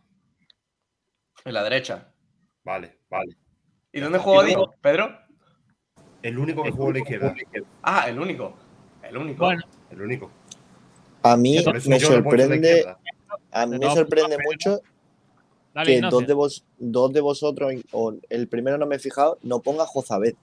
Me sorprende mucho. Yo lo he puesto, yo lo he puesto a José Luis. Yo Sí, yo creo pues. que Jozabed va a ser un, un jugador importantísimo en este Málaga, aparte de Febas, en el centro del campo. Y, y Sí, también pero- me extraña que, que, que dos de ellos no hayan puesto defensa de tres. O sea, perdón, defensa de cinco. Porque yo creo que Eh, ese sistema lo va a repetir.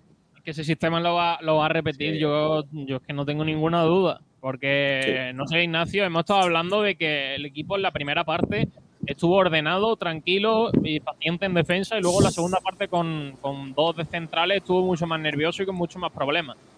Yo creo que mejor, yo creo que mejoró. eh, a ver, en, en la primera parte es verdad que nos no atacaron mucho, pero en la segunda parte del equipo lo que mejoró sobre todo es ofensivamente. Defensivamente seguía siendo un flan, como lo lleva haciendo toda la temporada. Sí, pe- pero no sé, no sé creo si que- tú ves que en la primera parte el equipo estuvo ordenado. A mí me dio la sensación de que sí, que nos llegaban, pero el equipo estaba no estaba Sí, estaba, estaba ordenado. Estaba ordenado, pero yo creo que este entrenador es la permuta que tiene, es decir, irá hacia arriba y sin mirar, o sea, sin ningún miramiento. Entonces, pues ocurren estas cosas, ¿no? Que te, que te pueden llegar. De todas formas, eh, me eh, escuchando la rueda de prensa de Guede, eh, recalcó muchas veces que había optado por esa defensa de tres por el juego interior que tiene, que tú, que tenía el, el Valladolid. Y creo que el Leganés, con Rubén Pardo sobre todo, hay que tener mucho cuidado con eso, con esas filtraciones de balones desde segunda línea, porque para mí es eh, el mayor pro- el, el mayor peligro que tiene este Leganés. ¿no? Que se defendieron pero- muy mal contra Valladolid, que esa es otra. Que la filtración Se que defendió hacían muy to- mal. muy mal. Es que eh, se giraba todo el rato. Por eso yo, porque, Muy mal. estaba, porque no hay otro jugador que no sea Genaro. Si no, yo hubiese cambiado a Genaro del, del 11 porque para mí fue el peor del Málaga. Es que el Valladolid podía jugar a placer en, en la zona tres cuartos de campo del Málaga cuando no debería ser así. Que, Yo creo que- lo que dice de juego interior del Valladolid es por los extremos, sobre todo por Iván Sánchez. Iván Sánchez como siempre. extremo, ¿Qué es? un interior. Es un extremo. Yo este debate lo he tenido con Kiko mil veces. Un tío que juega en la banda es un extremo, ya está. No, sí, sí, pero es que Iván no juega a la banda. Iván se ponía No, en la juega- intersección. juega- Iván, se, Iván se ponía en la intersección entre Andrés y el, y el carrilero del Málaga. no se pegaba la línea. Difer- diferente con lo que hace Antoñín. De todas formas, Guede eh, dijo también que no habría cambiado a Indrés Caro si no llega a ser porque tiene amarilla. Entonces, de todas formas, por mucho que estemos debatiendo, ese defensa de tres yo creo que va a ser, vamos, sin, sin duda clara en el, en el esquema de, de Guede en el Málaga, pero sin duda. Lo, lo que yo no, no veo a Jozabé, Ignacio, es que el Málaga, ¿tú crees que se va a plantar? Eh, lo que te hace Jozabé es que el Málaga va a tener que hacer salida a balón desde atrás. Y eh, Jozabé te marca eso, ¿no?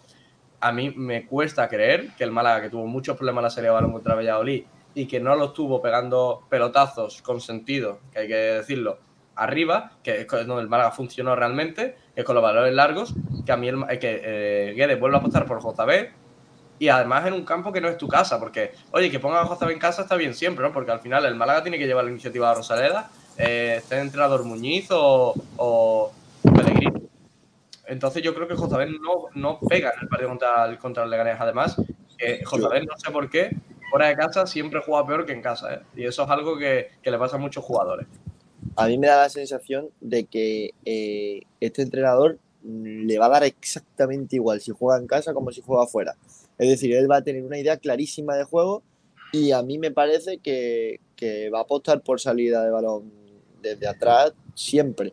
Y me parece muy buena opción que pongan tanto a Genaro como a Jozabel, porque tú, dijiste, tú has dicho que Genaro te parece el peor de Málaga, a mí me parece uno de los mejores. O sea, creo que tuvo algún error que otro, porque no está acostumbrado, eh, bueno, primero le falta mucho ritmo de competición y segundo, no está acostumbrado a tener esa responsabilidad él solo de sacar ese- el- la pelota, pero sin embargo, yo lo vi muy bien y a mí es un futbolista que me gusta mucho. O sea que yo creo que para él, Genaro y Jozabel van a ser sin duda eh, dos pilares fundamentales en ese eje central del campo. Pero, por ejemplo, si va a jugar con dos en el centro, eh, ¿va a quitar a Febas para poner a Jozabet? Porque yo creo que Genaro es una pieza que es difícil de cambiar porque si está casi en el centro de la defensa, Genaro es ese centrocampista que va a intentar sostener al equipo y que va a aportar un poquito más de, de músculo en el centro. Entonces me parece muy difícil que, que vaya a quitar a, a Genaro y Febas. me- es que si va a jugar con dos, es difícil a ver a quién quita. A lo mejor siempre va a mantener esos tres en el centro. Es que, es que no lo va, es que no va a cambiar a casi nadie. Yo creo que el, el, el 11 va a ser el mismo. Muy El mismo. parecido. El Algún mismo. cambio quizás, ¿eh? Muy parecido con un cambio es el mío. No, Bueno, el, más parecido, vamos- no, el, más vamos parecido, a- el más parecido con un cambio el mío que he puesto por la línea de 5 y el único cambio que hago es Jozabé por Paulino. Venga, chavales, Pues dejarse de vender. Juan, Vamos a la votación. ¿eh? metido en la portería, que has puesto un ancla. Perdona, El pero si, pero, ancla. pero si es, el- es, es la misma No, formación que sacó el. Málaga el contra Valladolid, chaval. Mira, mira, mira el ancla, mira el ancla, mira el ancla. Ahí lo tiene. Como parecía. Juan, sabes misma, perfectamente. Juan, sabes que no. Sí, sí Eh, que sí. Fab- Febas, perdón, iba a decir Fabes. Fabe. Fe- Febas, La eh, Fabes. Febas se incruta como un, un falso extremo. Es decir, eh, él juega con cinco atrás, que son carrileros en, en ataque, eh, con dos en el medio, que son José Bedí y Genaro, y arriba eh, Febas salta la presión junto con, con Vadillo y con Brandon. De hecho, Vadillo lo cambió a la banda derecha porque quería que Febas fuese ese falso extremo en banda izquierda cuando el Málaga presionaba y cuando tenía el balón es verdad que tenía más movimiento y le dejaba toda la banda a, a Javi, a Javi Jiménez, pero no es, es- Pero es que ahí estuvo el déficit del Málaga en defensa. El tener a un jugador, a solo una persona ser. en la banda, que cuando atacaba a Javi Jiménez, el problema lo teníamos ahí, que es que no había nadie que replegase. Entonces yo creo que el, el apostar por una doble banda, eh, con, con, eh, un, carrilero y un extremo, lo que da el Málaga Jiménez, ojo, sube Javi Jiménez, luego tengo a Paulino, tengo a, a Vadillo, que pueden Y- coger mi posición. Porque luego a, a Genaro lo vimos totalmente so- sobre, sobreposicionado, que tenía huecos en todos lados y las contra Valladolid, mucha opinión por ese peligro de, de las espaldas de Javi Jiménez y de Víctor. Y Paulino estuvo muy bien eh, defensivamente. Sí, Estuvo muy bien. Y Y Y a él le gustó mucho. ¿eh? Sí, los dos, los dos. Muy bien. Bueno, vamos a las votaciones, chicos. Eh, vamos a leer comentarios eh, desde donde nos quedamos y luego mm, ya leemos todas las votaciones. Eh, nos hemos quedado más o menos por aquí. Eh, dice Pedrit, Turquía es mucho más barato. Dice Marva Guada sobre la clínica esa que había para ponerse pelo. Pim Pam Pum dice Pedrito es de pelo pobre, de pelo tiso. Qué faltada. Dice que Pe- Pedro dice que tienes pelado sevillano, que te falta el chaleco con mangas. Marva, No. viajero mochilero dice eso. A ver, yo el pelo que tengo, yo no puedo jugar con el pelo. Yo, el pelo que tengo es lo que hago. No, no puedo hacer floritura. Claro. Pim Pam Pum dice: el que pronto llevará el pelado del gran Néstor Triviño es Calvatín. Y Villajero Mochilero dice: Calvatín, tremendo peluquín. Madre mía. Normal que luego no quiera hacer el programa, ¿eh? Pim Pam Pum dice: si quiere un buen pelucón, ve al tortillón. Miguel Almendral, ojo que aparece el genio de la lámpara. Dice Viajero Mochilero, un chaleco en España es por definición una prenda sin mangas. Le responde Viajero que dice, al menos en Sevilla, que los mi armas son muy suyos. Y dice Miguel, con lo que se confirma que Sevilla no es España. No, hombre, no. No, hombre, no. Ojalá. Menos mal que no Ignacio está muriendo. Menos mal que no jugamos contra ningún equipo sevillano, porque si no nos tendrían bastante. Bastante tirria. Dice Juanito, ve el new escándalo, porque te lo mereces. Madre mía. Regalo de Madre 18 mía. años. Si me lo pagas tú, pim pam pum. ¿Cómo se nota que este programa lo deja hoy el señor mayor en manos de gente joven? eh? Francis Rumamor Vale. dice, ole, campito, campito, me falta el plin plin al final de Kiko. Jijiji. X Pablo dice, ¿quién es el lateral izquierdo? Ese que quiere Guedes, acabo de llegar. Eh, pues uno del Colo Colo, el capitán. El capitán del Colo Colo. Rubén Arcaya dice, el sábado nos va a mojar la oreja Caspi, si no acordaros de lo que os digo, dice Rubén Arcaya. Por cierto, eh, Gabriel, esos que, Gabriel Suazo, esos que- el jugador. esos que criticaron tanto a José Alberto por traer o querer traer a exjugadores del Mirandés harán lo mismo con Guedes. ¿Cómo? Bueno, para empezar es complicado porque son jugadores extracomunitarios, con lo cual si son chilenos, como máximo podrías traer Pero tres. no porque, pero porque tienen que ser chilenos, porque jueguen en, Chile. No, Ah, porque Chile muchos haber- españoles, muchos españoles en Chile no hay jugando, por lo que sea. No, Bueno, franceses, Bueno, pero, pero extracomunitarios no solo son de España, son también europeos. Es decir, no ver- creo que en Chile solo jueguen sudamericanos.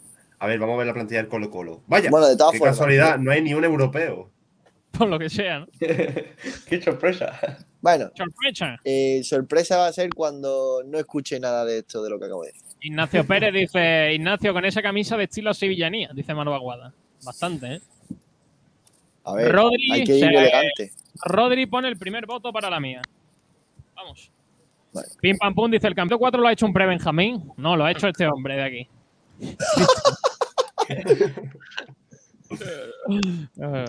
Maro Aguada dice, Brandon con Guede. Raro será que no sea titular siempre. Bueno, con Guede, 100%. con Nacho y con José Alberto. Ya Pues el, el único que lo pone titular y tiene sentido es el mío, Mar, así que ya sabes dónde votar. Francisco Ocho. Gómez dice, ¿la 1 o la 2? Va a votar a uno. Va a votar a uno. La 1 o la 2. La Ah, uno, la Alineación 1. Alineación DOS no existe. Existe la alineación 1. La 1 o la 2. Pedro, acuéstate por Dios, ¿eh? No, fíjate tú que. Francisco, vota, vota un anda. Decídete, por favor. Pim Pam Pum dice, para esta jornada va a poner la misma alineación que contra el Valladolid. Ignacio Pérez coincide con Pim Pam Pum. Eh, Pedrito, vámonos a Twitter. ¿Qué votaciones hay eh, por ahí? Pues en Las Twitter voy- tenemos. voy apuntando. Vale, en Twitter tenemos bastantes comentarios, empezando por este de que lo flipas que dice: Esta semana quiero dar dos votos. Uno para el Campito 3 y otro para vuestros camellos, que os surten de cositas finas. ¿Ninguno creéis que va a jugar Secu titular? No, por favor. Yo, yo lo pondría a titular si fuese el entrenador del Málaga. Yo lo pondría, pero Bueno, yo, solo, ¿no? yo solo quiero que os imaginéis ahora mismo al equipo de Guede presionando y a Secu ahogado en el minuto 20, en el minuto 3. En el minuto 3 ya está ahogado. no. Secu no, Va al mismo no, calentamiento con el no web. Madre mía. Más votos, Pedro. El Rumba, Campito número 3. Madre mía. Francisco Javier. La 3 es la que más se le parece. Pero bueno. con, pero con doble pivote Ey. Genaro casi. Nada, nada, nada. La eso tres, no la cuenta, ¿eh? No, que va, no, que va. Dice la No tres. cuenta. Venga, se la, contamos, Alejandro, se la contamos porque ha cumplido 18. sí, Alejandro Luque dice alineación 1. Y acabamos de, de subir un tuit un poco lamentable, la verdad. ¿Por qué? ¿Quién ha subido eso? No sé. ¿Qué ha pasado? Creo que se ha borrado. Ah, no. No me pongáis nervioso, ¿eh? Fue un Eh, poquito lamentable. ¿Hay, hay más votos o no? No, en Twitter de momento no hay más votos. Si quieres te comento el, el tweet este que hemos subido. Me espero cualquier Samsung, cosa. Samsung España puso un tweet hace una semana. ¿Y tú? ¿Qué otras cosas quieres que vuelvan a tu vida? Participa en el concurso. Y Sport Direct Radio ha contestado. Que vuelvan las alegrías al Carpena, a la Rosaleda y que Pablo Gil presente el- al fin su programa. Haciendo publicidad, vuelve la alegría, ¿eh? haciendo publicidad con estilo, ¿eh? Espectacular. Yo creo que esto es cosa del gran García, ¿eh? Tiene toda la pinta. Sí, tienes todo lo visto, la verdad. No porque, Tiene no, mucha por- no porque está bien escrito. Qué tío más Juan, lamentable. Juan no entra en el frecuencia hasta el año que viene. Juan Durán se Ya, ya. ya. Ya que, no, que, ya que no vuelvo hasta verano, me quedo. No hay Bueno. más votos. Aquí sí. Eh, Rubén Arcaya vota la de Pedrito Jiménez. Eh, Marvo Aguada dice: Mi voto para Juan. Ahora no recuerdo qué número de campito es. El 4. No, Tres. el tres. Ya, ya votamos por persona, ¿eh? Aquí no se valora la alineación, se valora que Se- Juan. se- se va- se va- no, se valora el criterio, Sergio. Es que Sí, Juan sí. lo ha vendido muy bien. Marva vendido dice. Marva Aguada también vota al 3. Madre mía, cómo No, Marva Guada acaba de votar. o sea, no también vota el 3. Marva Guada ha sido el de antes. Pedro se juega la vida y la. Menos mal, que Pedro, menos mal que Pedro está atento, ¿eh? Está esto ya como la salvación del Málaga hecha, ¿eh? Ana Buele dice: Campito 1. No, güey. Muy bien, muy bien, uno, Sergio, muy Madrid. muy bien, muy bien, Sergio. ¿Qué pasa? Quiero votar Campito 1, Sergio, que no. no Que lucharte, Sergio, dice. Vale. ¿Quién es el que ha votado? Sergio, ¿quién es el que ha votado por Twitch? Ana, Ana Bu. otro, otro. No, a ver, yo me he dado cuenta al principio. Nah, el mío está infravalorado. Sergio, Francisco Gómez dice también que vota al 1. Otro más para Pedro, ¿eh? Vaya empate, ¿eh? Eh, Ignacio y José van a desempatar, ¿eh? Yo no voy a desempatar porque no voy a votar ninguno de los dos. Pues ni Ignacio. ¡Hala! Venga. Vota al 4, da igual. Venga, José, ¿a quién vota? Eh, si, tengo que, si es para desempatar, voto el de Juan, pero el mío es el, el 2 porque sale Roberto. Roberto creo que es, es mi jugador Vota. fetiche. Vota el que te gusta. Eh, Ignacio Pérez. Ignacio Sí. Pérez se ha ido. No, borrado Ahí y medio. Se ha ido justo cuando le he preguntado, ¿eh? Ha llegado un nuevo comentario. Sí, Juan Durán se vota. Juan Durán, pero ¿y esa foto? Es una de fondo de, que tengo por ahí. Ignacio, ¿por qué te vas cuando te pido el voto? Porque me han llamado justo cuando me, cuando me Sí, lo claro, claro. ¿A Sí, quién claro. vota? Eh, sinceramente, y con todo el dolor de mi corazón, a Durán. No. Pero- Porque es la alineación que más se parece a la anterior No. del anterior partido. Es de- ¿Pero también hay que decir, pero también hay que decir que se ha fumado, no sé lo que se ha fumado, para Ignacio. poner ese, ese, ese rombo en el centro del campo. Pero bueno, Está, Ignacio. está guapísima la formación. Ignacio, ¿eh? ¿cómo se va a parecer más? ¿Esto? Eso, Con cuatro puntos. ¿Esto? Que no sé ni qué Sí, es. bueno. Que no tiene un centrocampista. O sea, que tiene un Ponme- centrocampista menos. Mira, si, Vale, si Pero- Pedro, Vadillo, y Antoñín en banda es para ponerse a llorar, ¿eh? Pedro, Pedro, que tú has puesto dos ponerse a centrales. llorar, ¿eh? Dos centrales. ¿Qué pasa? No lo va a repetir. Pero pero lo peor es Vadillo y Antoñín en bandas, por favor, que me va a dar algo. Y Antoñinga, que no No, quiero ¿Qué quieres que si fue- jueguen? ¿Qué si quieres fue que el jueguen? peor, ¿Bale fue el- y Cristiano Ronaldo? No, Paulino. lo que sabes, ¿no? No, CR7. si juega Vinicius me conformo. ya ves. Por cierto, chicos, si asomáis a la ventana y veis que está como lloviendo algo, son las lágrimas de Pedro, ahora parar un ratito, ¿vale? No, que- Bueno, Está lloviendo hacia la Almería, Pedro, ¿eh? Bueno, se lleva él. ¿eh? Parece Diga que ha llovido barro, porque Juan tiene por ahí algo todavía. en el ¡Hala! pelo. Pero bueno, este es el campo de Juan Durán, que se lleva lo- la votación de la gente con Dani Martín, sí. Eiber, Sescasi, Andrés Caro, Javi Jiménez, Víctor Gómez, Genaro, Feba, Vadillo, Paulino y Brando.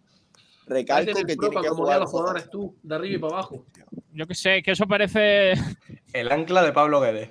Madre mía, esa alineación, Juan. eh, este 5-1-3-1. Madre mía. Cositas de Pide ¿eh? pide calma, Pide calma. Bueno, pues ahí está. Ese es el campo. No sé si hay alguna votación más. No, de momento no. Vale, pues eh, vamos, si os parece que nos queda la porrita, ¿verdad? Eh, pues vamos a ello. ¿Quién quiere empezar? Había apuntado también. Yo digo. Gafita, 0-0. José. 2-1 gana el Leganés. Madre mía, madre mía. ¿Qué hace aquí este hombre? Gracias, José. Ignacio. 1-2 gana el Málaga. Cristian. 1-1. Me lo has quitado, ¿eh? Me has quitado ese 1-1 que es el resultado. Tiene que pinta de 1-1 muy, muy, muy claro. Huele desde lejos, ¿eh? Lo firmo ahora mismo. Y falta Pedrito. ¿Qué? no te entero de nada, macho. No te entero de nada, tío. Pues si no estaba aquí, como voy a enterar, chalao. Como si no estaba- el programa, ¿sabes? Estaba un segundo fuera. Estaba gestionando Eh, la entrevista, Cristian. Tú la todavía eso porrita. no. La porrita, Pedro. Porrita. Eh... 1-2. Madre mía. Dime goleador porque Ignacio ha dicho eso. O Eh, goleador. Pues goleador mm, Paulino y Genaro. Perfecto, el que no pones en tu once, ¿no? Salir- No, ahora resulta que de los que salen del banquillo no marca nadie. Pedrito, estás dejando que el chaval más joven que hay aquí eh, se ría de. Exacto.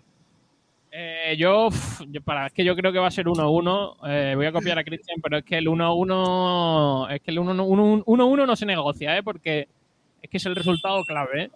Eh, yo voy a decir goleador, es difícil, pero Brandon, Oh, yo, el único capaz de meter goles en ese equipo.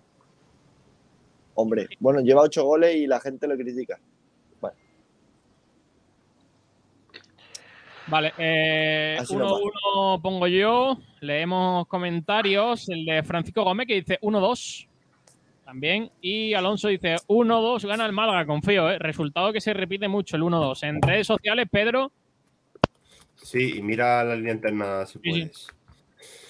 En redes sociales eh, tenemos bastantes comentarios también de la porrita. eh, empezando pues por el de siempre, el que siempre comenta primero, que es el del Rumba. 2-3. Vuelve la locura. José Pitbull, 0-1. Manolo Culpable dice 2-4. JP Galaxo 1-2. El Porri 0-2 y también repite eh, Francisco Javier 0-2. Vale, no hay más en, en No Twitter. más. Eh, Francis Romao por aquí dice: En Twitter puse mi porra 2 a 3. Efectivamente. Y Rodri dice 0 a 0. Vale. también lo firmo.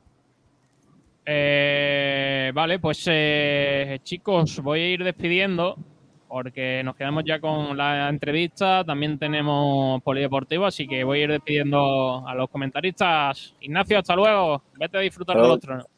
Vamos allá. Sale mucho hoy. Hoy, desde las 5 de la tarde, estoy en el centro hasta las 5 de la mañana que se encierra Muy la bien. Madre mía. Te vas de fiesta, Dos Miguel, horitas. doctor. ¿Qué? Se encierra, se encierra no sé qué, te vas de fiesta, Ignacio, que me engañes. Ya ves. Yo en Semana Santa no, me, no salgo de fiesta nunca. Venga, pero no habléis de Semana Santa. Hasta luego, Ignacio. Venga, hasta luego, Sergio, viva la Semana Santa, ¿eh? Sí, para el que le guste. Eh, Cristian, muchas gracias. Nos vemos la, nos vemos la semana que viene. Hasta luego. Adiós. José Martínez se queda ahora para contarnos ese deporte de raqueta. Y Juan Durán, que se vaya, que no quiero, no quiero verle más la cara de pelirrojo. Hasta luego, luego. Juan. Hasta Adiós, luego, chicos. Juan. Un abrazo. Ten cuidado con la lluvia. Un besito, Pedro. Bueno, pues eh, estamos esperando de momento las entrevistas porque Vadillo va a ser a menos 20 y se nos ha juntado también con, con Pues, eh, Recio, que, que ha dicho, y Dime. 35 Recio. No, te había dicho otra cosa, pero Ya, pero no podemos cambiar ahora la hora de la entrevista. Bueno, la verdad que complicado. Si quieres empezamos con el polideportivo, eh, luego comentamos básquet. Si quieres que José nos cuente sobre tenis, eh, todo lo que haya.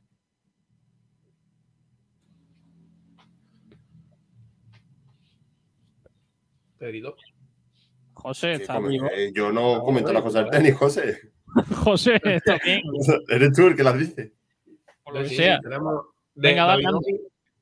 Eh, Bueno, dos, dos cositas rápidamente. En primer lugar, Davidovic, que ayer logró una hazaña histórica, consiguió batir a, a Novak Djokovic, número uno del mundo, eh, en 3 sets, 6-3, 7-5, 7-6 y 6-1, en un partido en el que empezó jugando muy bien, dominando el partido. Es un poco lo que se esperaba, porque Djokovic, como no quiere vacunarse, pues lleva sin jugar mucho tiempo, le faltaba ritmo competitivo en las piernas, se le notó. Siempre Djokovic tira mucho de, ese- de esas piernas que tiene y de ese juego físico para ganar los partidos y ayer no, se veía su 100%. Sí es cierto que luego en el segundo set, a la hora de cerrarlo, con 4-2 arriba para Davidovic saque, se puso bastante nervioso. Eh, siempre se dice que cuesta mucho cerrar los partidos eh, en estos deportes y, y Davidovic ayer fue el ejemplo. Se puso muy nervioso, comenzó a abusar de, las dejadas y de querer cortar los puntos. Eh, creo que se estaba equivocando porque Davidovic, al ser sobre todo más joven y venir con más ritmo, le estaba ganando los rally a, a. Pero claro, es muy fácil decirlo aquí, que cuando tienes delante a Djokovic, que sabes que en puntos largos es muy complicado ganarle, aunque no está su 100%, pues a Davidovic le entró un poquito ahí el miedo y, tomó la mala decisión de querer cortar los puntos rápido, hasta que Djokovic, eh, remando y remando, como nos tiene acostumbrados siempre, eh, como decía Pablo Gil, hasta que no esté en el vestuario no, no lo damos por perdido, consiguió llevarse el set en el tiebreak con un, con un último punto que demostró eh, lo que es Djokovic, donde se vino arriba y animó la afición. Y luego ya en el tercer set sí que el propio Djokovic comentó que eh, estaba muy fatigado, que no le, no le respondía las piernas y Davidovic con un 6-1 muy cómodo, volviendo un poco al juego de, del primer set, de dominar el punto, de trabajarlo más, se llevó el partido. Luego vimos en una entrevista muy emocionado tanto a Jorge Aguirre, que es entrenador, como a él. Obviamente, eh, desde los 11 años entrenando juntos hasta llegar a ganar el número uno, una, una, una imagen muy emotiva. Eh, luego nos comentaba también en rueda de prensa que el, el ídolo de Davidovic, el Djokovic, muy fan suyo. Además, tiene la suerte ahora de ser amigo de, de entrenar juntos aquí en Marbella.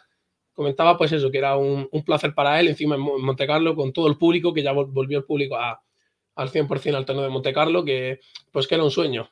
El, sueño que, se cumple, le gana el segunda victoria sobre un top 10 de Davidovic. Recordemos que ya ganó a Casper Ruud el año pasado en Roland Garros, este año lo hace también en tierra batida sobre Djokovic.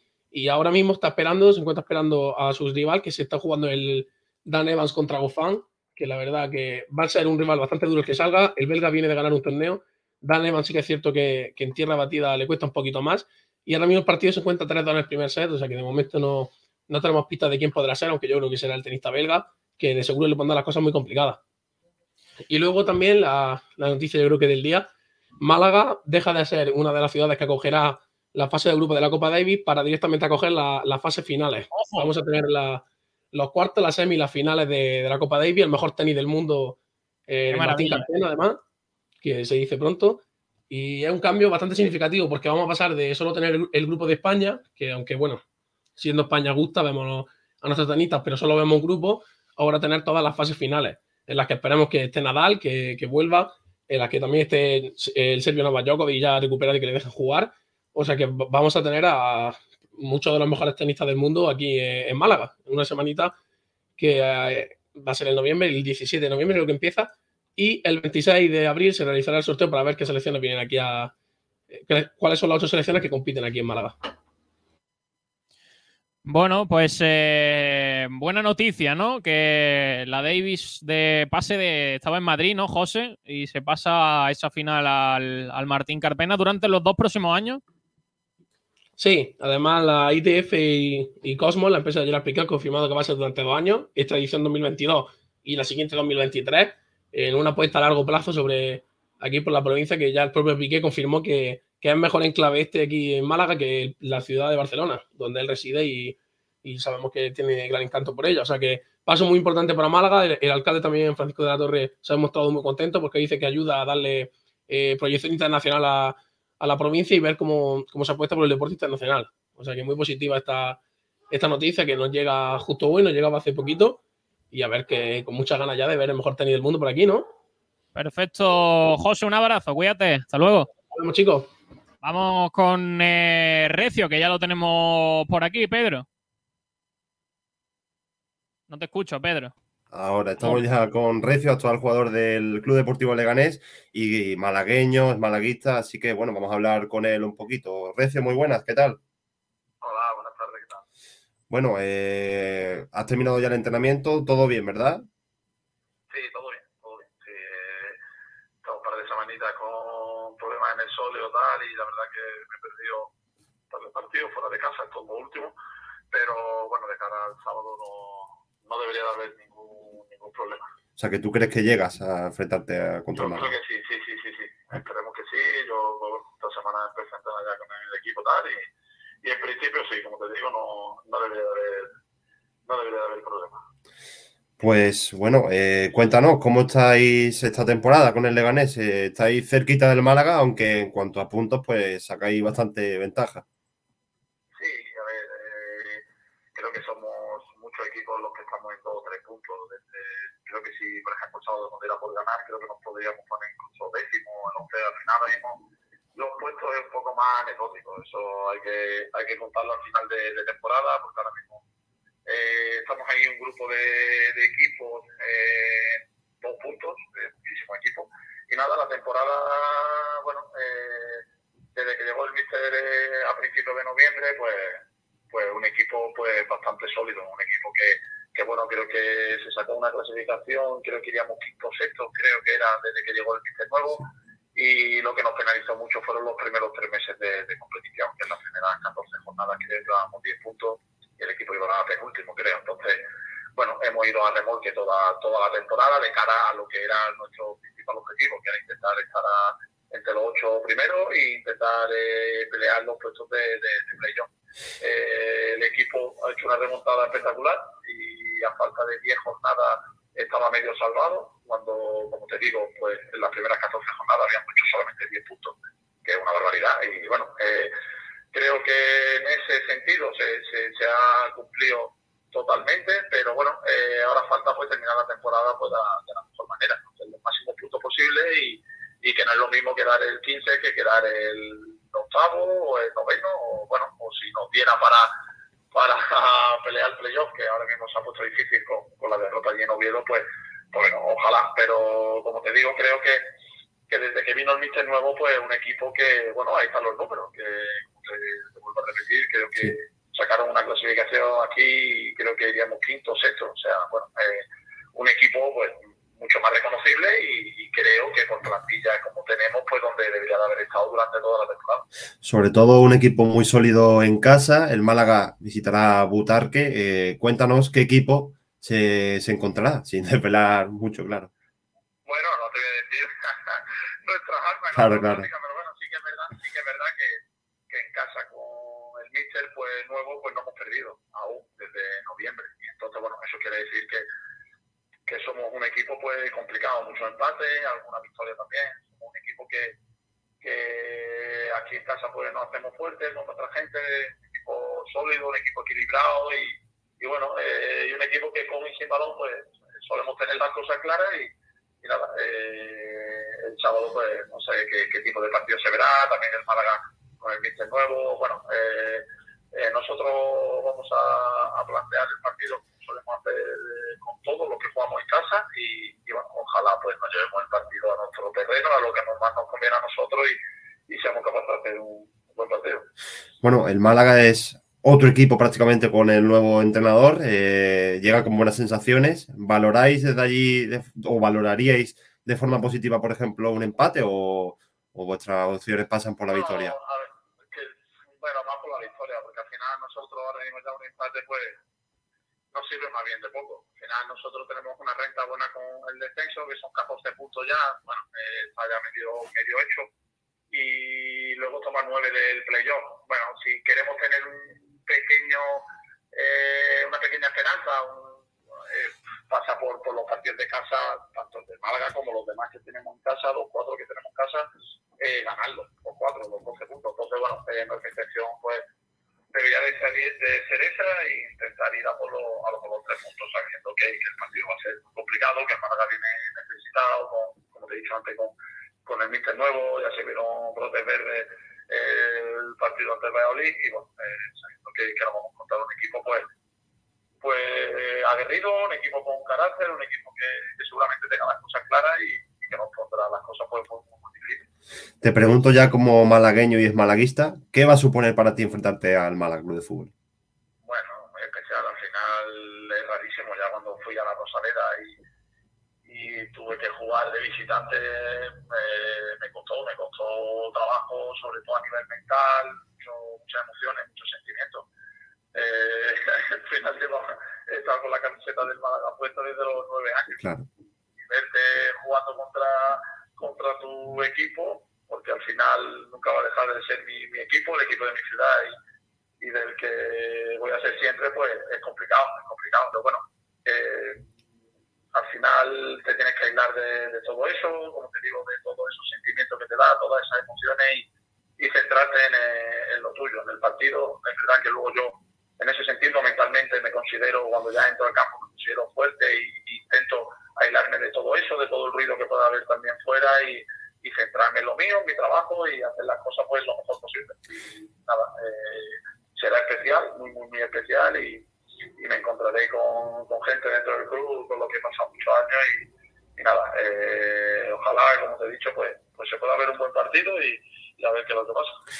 Es curioso porque cuando hemos anunciado que hoy íbamos a hablar contigo, pues ha habido varios malaguistas que, bueno, no han tenido muy buenas palabras hacia ti, no sé, porque tú tienes muy buenas palabras hacia el club, pero no sé por qué eh, ocurre esto, ¿qué visión tienes tú desde, desde malaguista?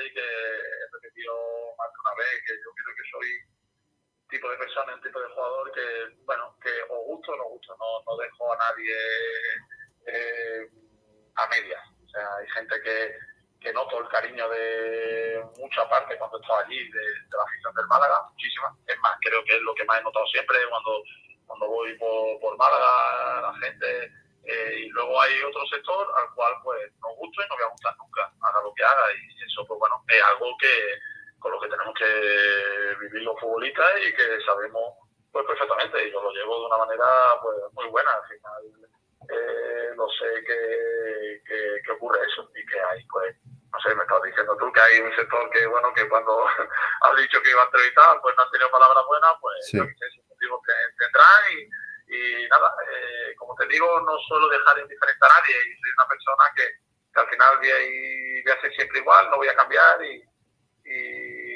sé que, como te vuelvo a repetir, a gente que, que, le gusta mucho y me muestra su cariño y a gente pues, que no le gusta absolutamente nada y también lo hacen mostrar pues por redes sociales o por, por donde lo tengan que, que hacer. Que la verdad que, bueno, eh, todo siempre que, que se digan las cosas bien, pues pues son respetables, sobre todo cosas pues de, de jugador o cosas futbolísticas. Ya -huh. otro tema, pues la verdad que, que, bueno, hoy en día ya sabemos cómo funciona esto y, y son cosas que, que, no deberían de ocurrir, pero bueno, eh, como te digo, yo eh, lo llevo muy bien y, y, siempre me suelo quedar pues pues con la otra parte, con la parte positiva y quedarme pues con la gente que me quiere y con la gente que me muestra su, su cariño. Pues eh, por último, te voy a preguntar por un posible resultado. ¿Cuál es tu porrita para el partido? eh, difícil, ¿eh? Difícil. eh, bueno, pues ¿qué te voy a decir? Pues eh, que pudiéramos ganar nosotros, pues yo que sé, 1-0, 1-0 y que luego pues Málaga pues gane todos los partidos que le quedan y claro. bueno, creo que el objetivo es, lo van a conseguir seguramente porque al final con 5 o 6 puntos más está más que, más que cumplido y, y, seguro que va a ser así. Y bueno, y, como te vuelvo a repetir, creo que va a ser un partido muy complicado para nosotros porque, porque ellos con, con el nuevo entrenador eh, habrán cambiado el chip, eh, ya se vio el otro día y, y bueno, eh, nos vamos a encontrar un Málaga muy, muy complicado y como te, como te he dicho antes, ojalá pues nos podamos llevar el partido a nuestro terreno, lo que más nos a nosotros y, y poder llevárnoslo. Pues Recio, muchas gracias y suerte a partir del próximo partido. Venga, un abrazo. Bueno, pues eh, estamos ya con Vadillo. Eh, hola Vadillo, ¿qué tal? Buenas tardes. Hola, buenas tardes. Eh, ¿Cómo ha ido el entrenamiento? ¿Cómo está siendo la semana de trabajo? Bueno, bien, intensa como de costumbre con, con Pablo, todos todos muy metidos y, y dando, dando el máximo para intentar llegar lo mejor posible a- al sábado. ¿Cómo fueron tus sensaciones en ese debut con, con Guede? Además, anotaste tu primer tanto con, con el Málaga. Bien, salí personalmente, la verdad es que muy contento, ¿no? Eh, tanto a Brandon como a mí, el míster nos dio eh, unas acciones de juego que teníamos que llevar pues, pues a la perfección y creo que, que hicimos un, un buen trabajo y, y muy feliz también por, por mi primer gol. Hablando un poco del partido, ¿cómo, cómo veis al, al Leganés? Es un rival que no está muy distanciado en la tabla, pero que sí que tiene algunos puntos de ventaja. Bueno, yo creo que el Leganés a principio de temporada ninguno nos esperábamos que estuviera en esta situación, ¿no? La verdad es que tiene en cuanto a jugadores muy muy buenos jugadores.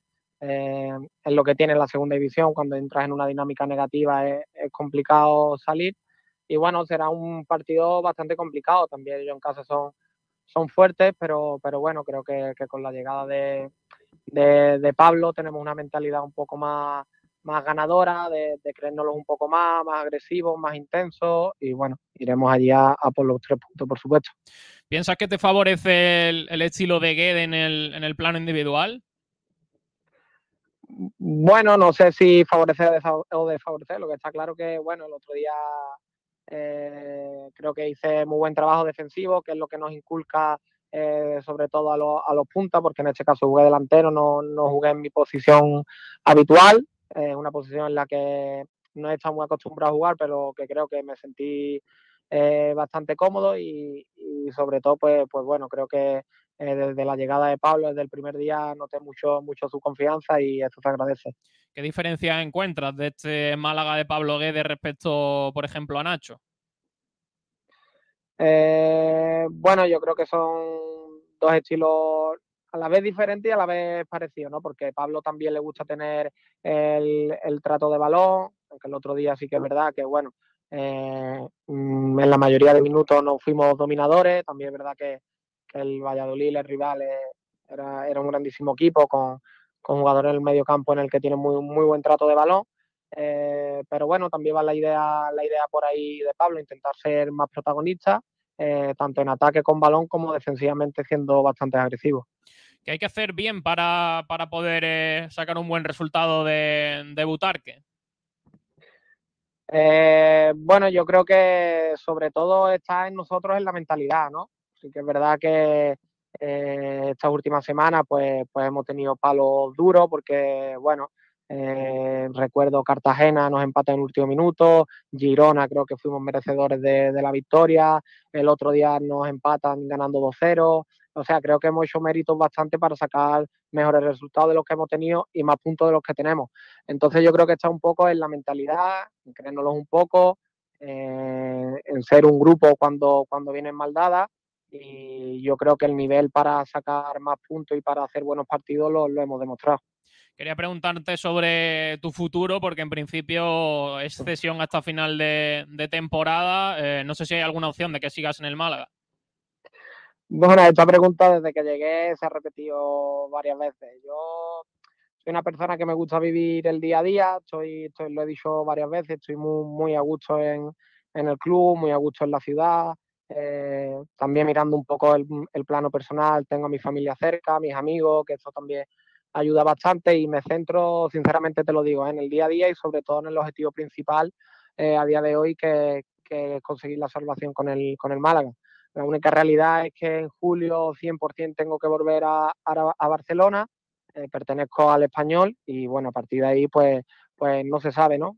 Pero, pero sí que aquí estoy muy a gusto y me encuentro bastante bien. Te voy a hacer algunas preguntas que nos han dejado los oyentes. Por ejemplo, Alejandro Luque que pregunta si te está costando adaptarte al equipo. Eh, bueno, al principio sí un poco, pero creo que, que es normal, ¿no? Al final, pues bueno, vengo de un entrenador diferente, de un club diferente, de una ciudad diferente, una manera de jugar diferente.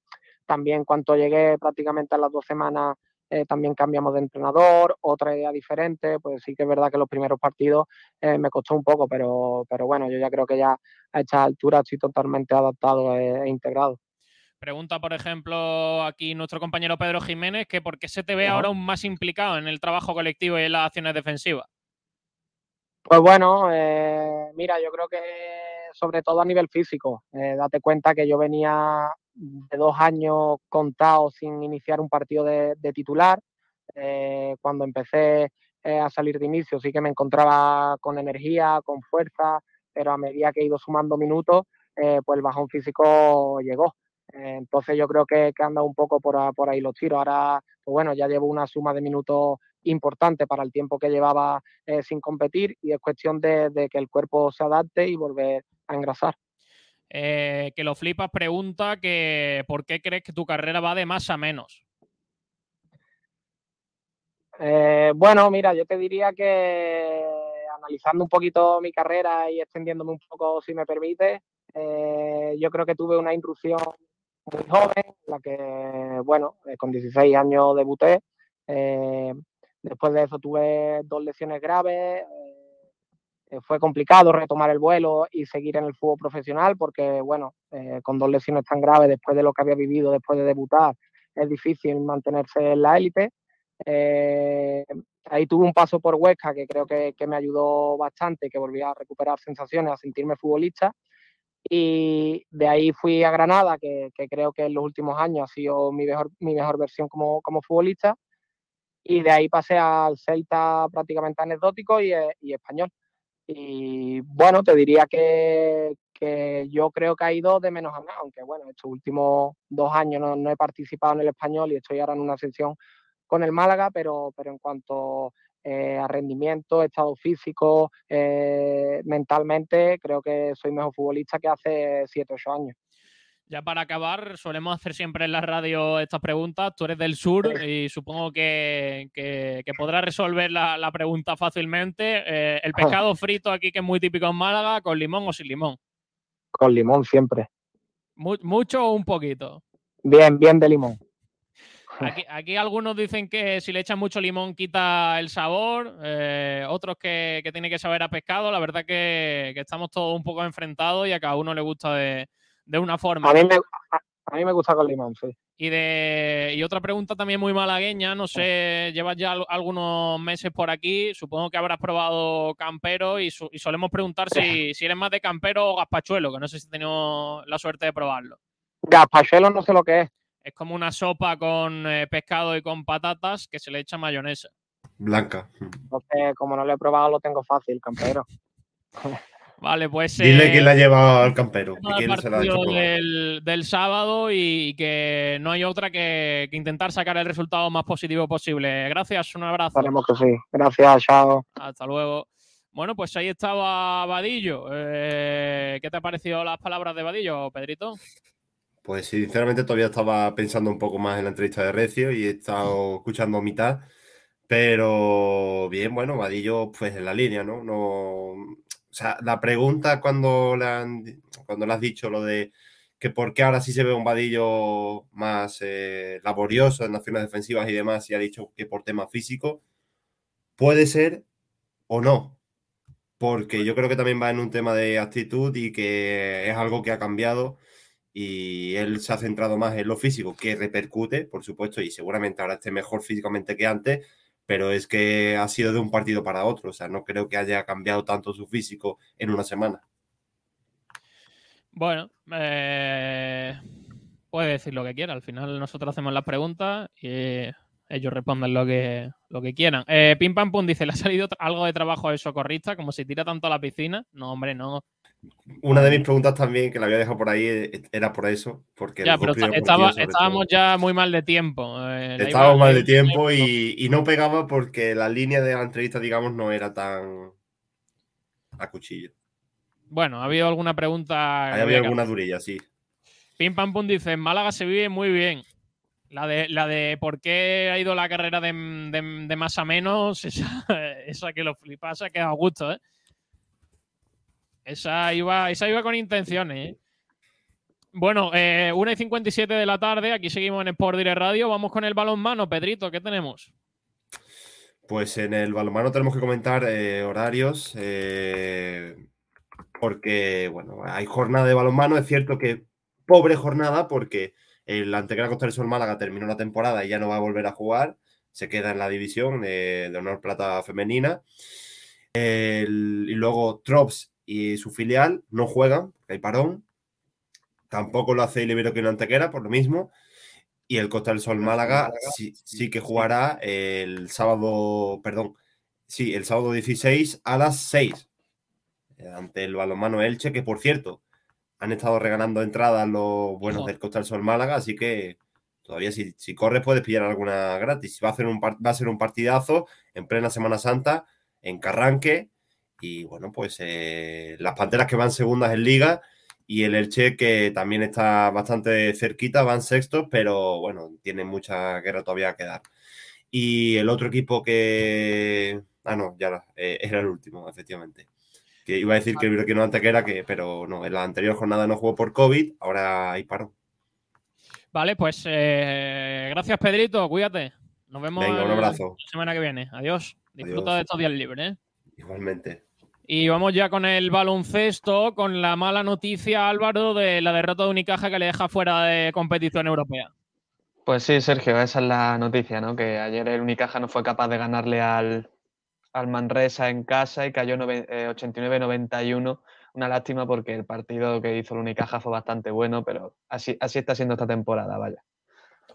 Pues sí, la verdad que triste la, derrota de, Unicaja, que por momentos eh, parecía que podía llevarse el partido y que a pesar de no empezar bien, apretaba, sobre todo en el tercer y último cuarto.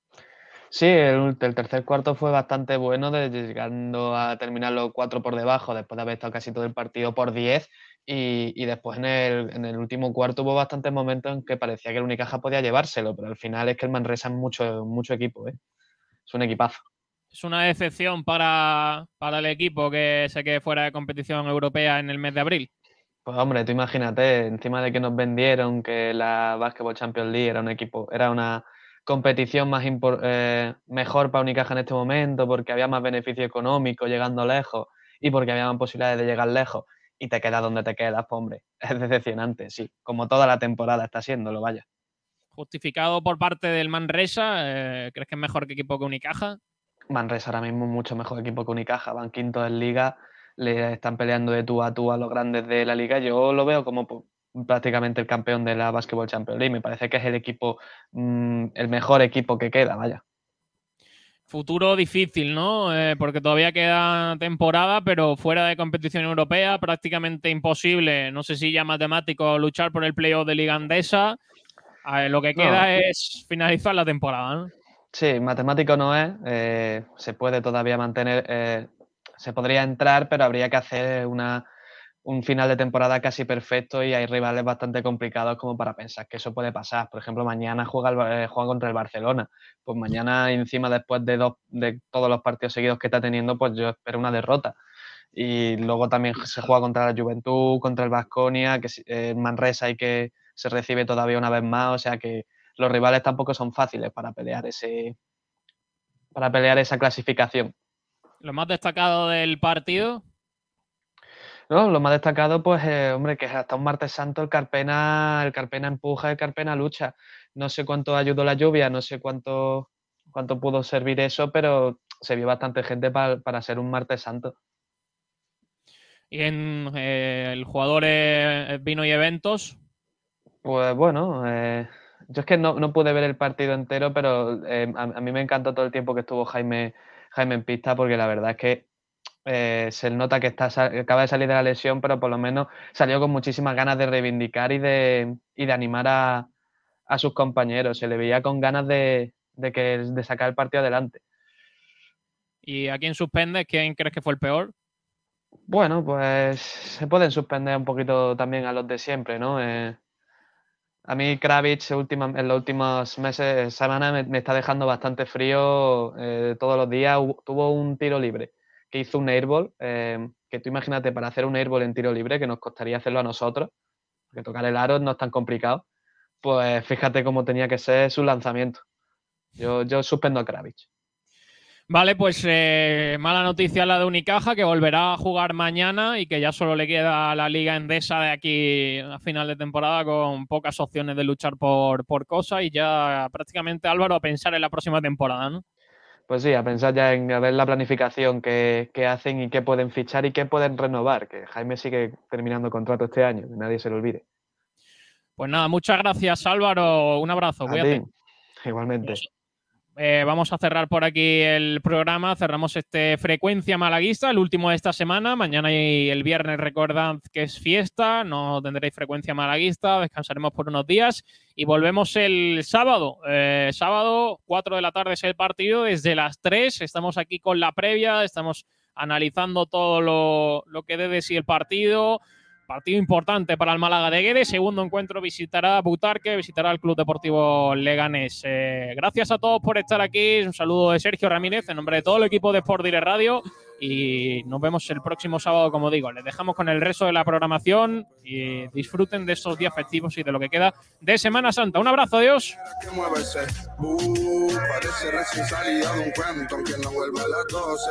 Entraba a la discoteca desde los 14 cuando apagan la luz.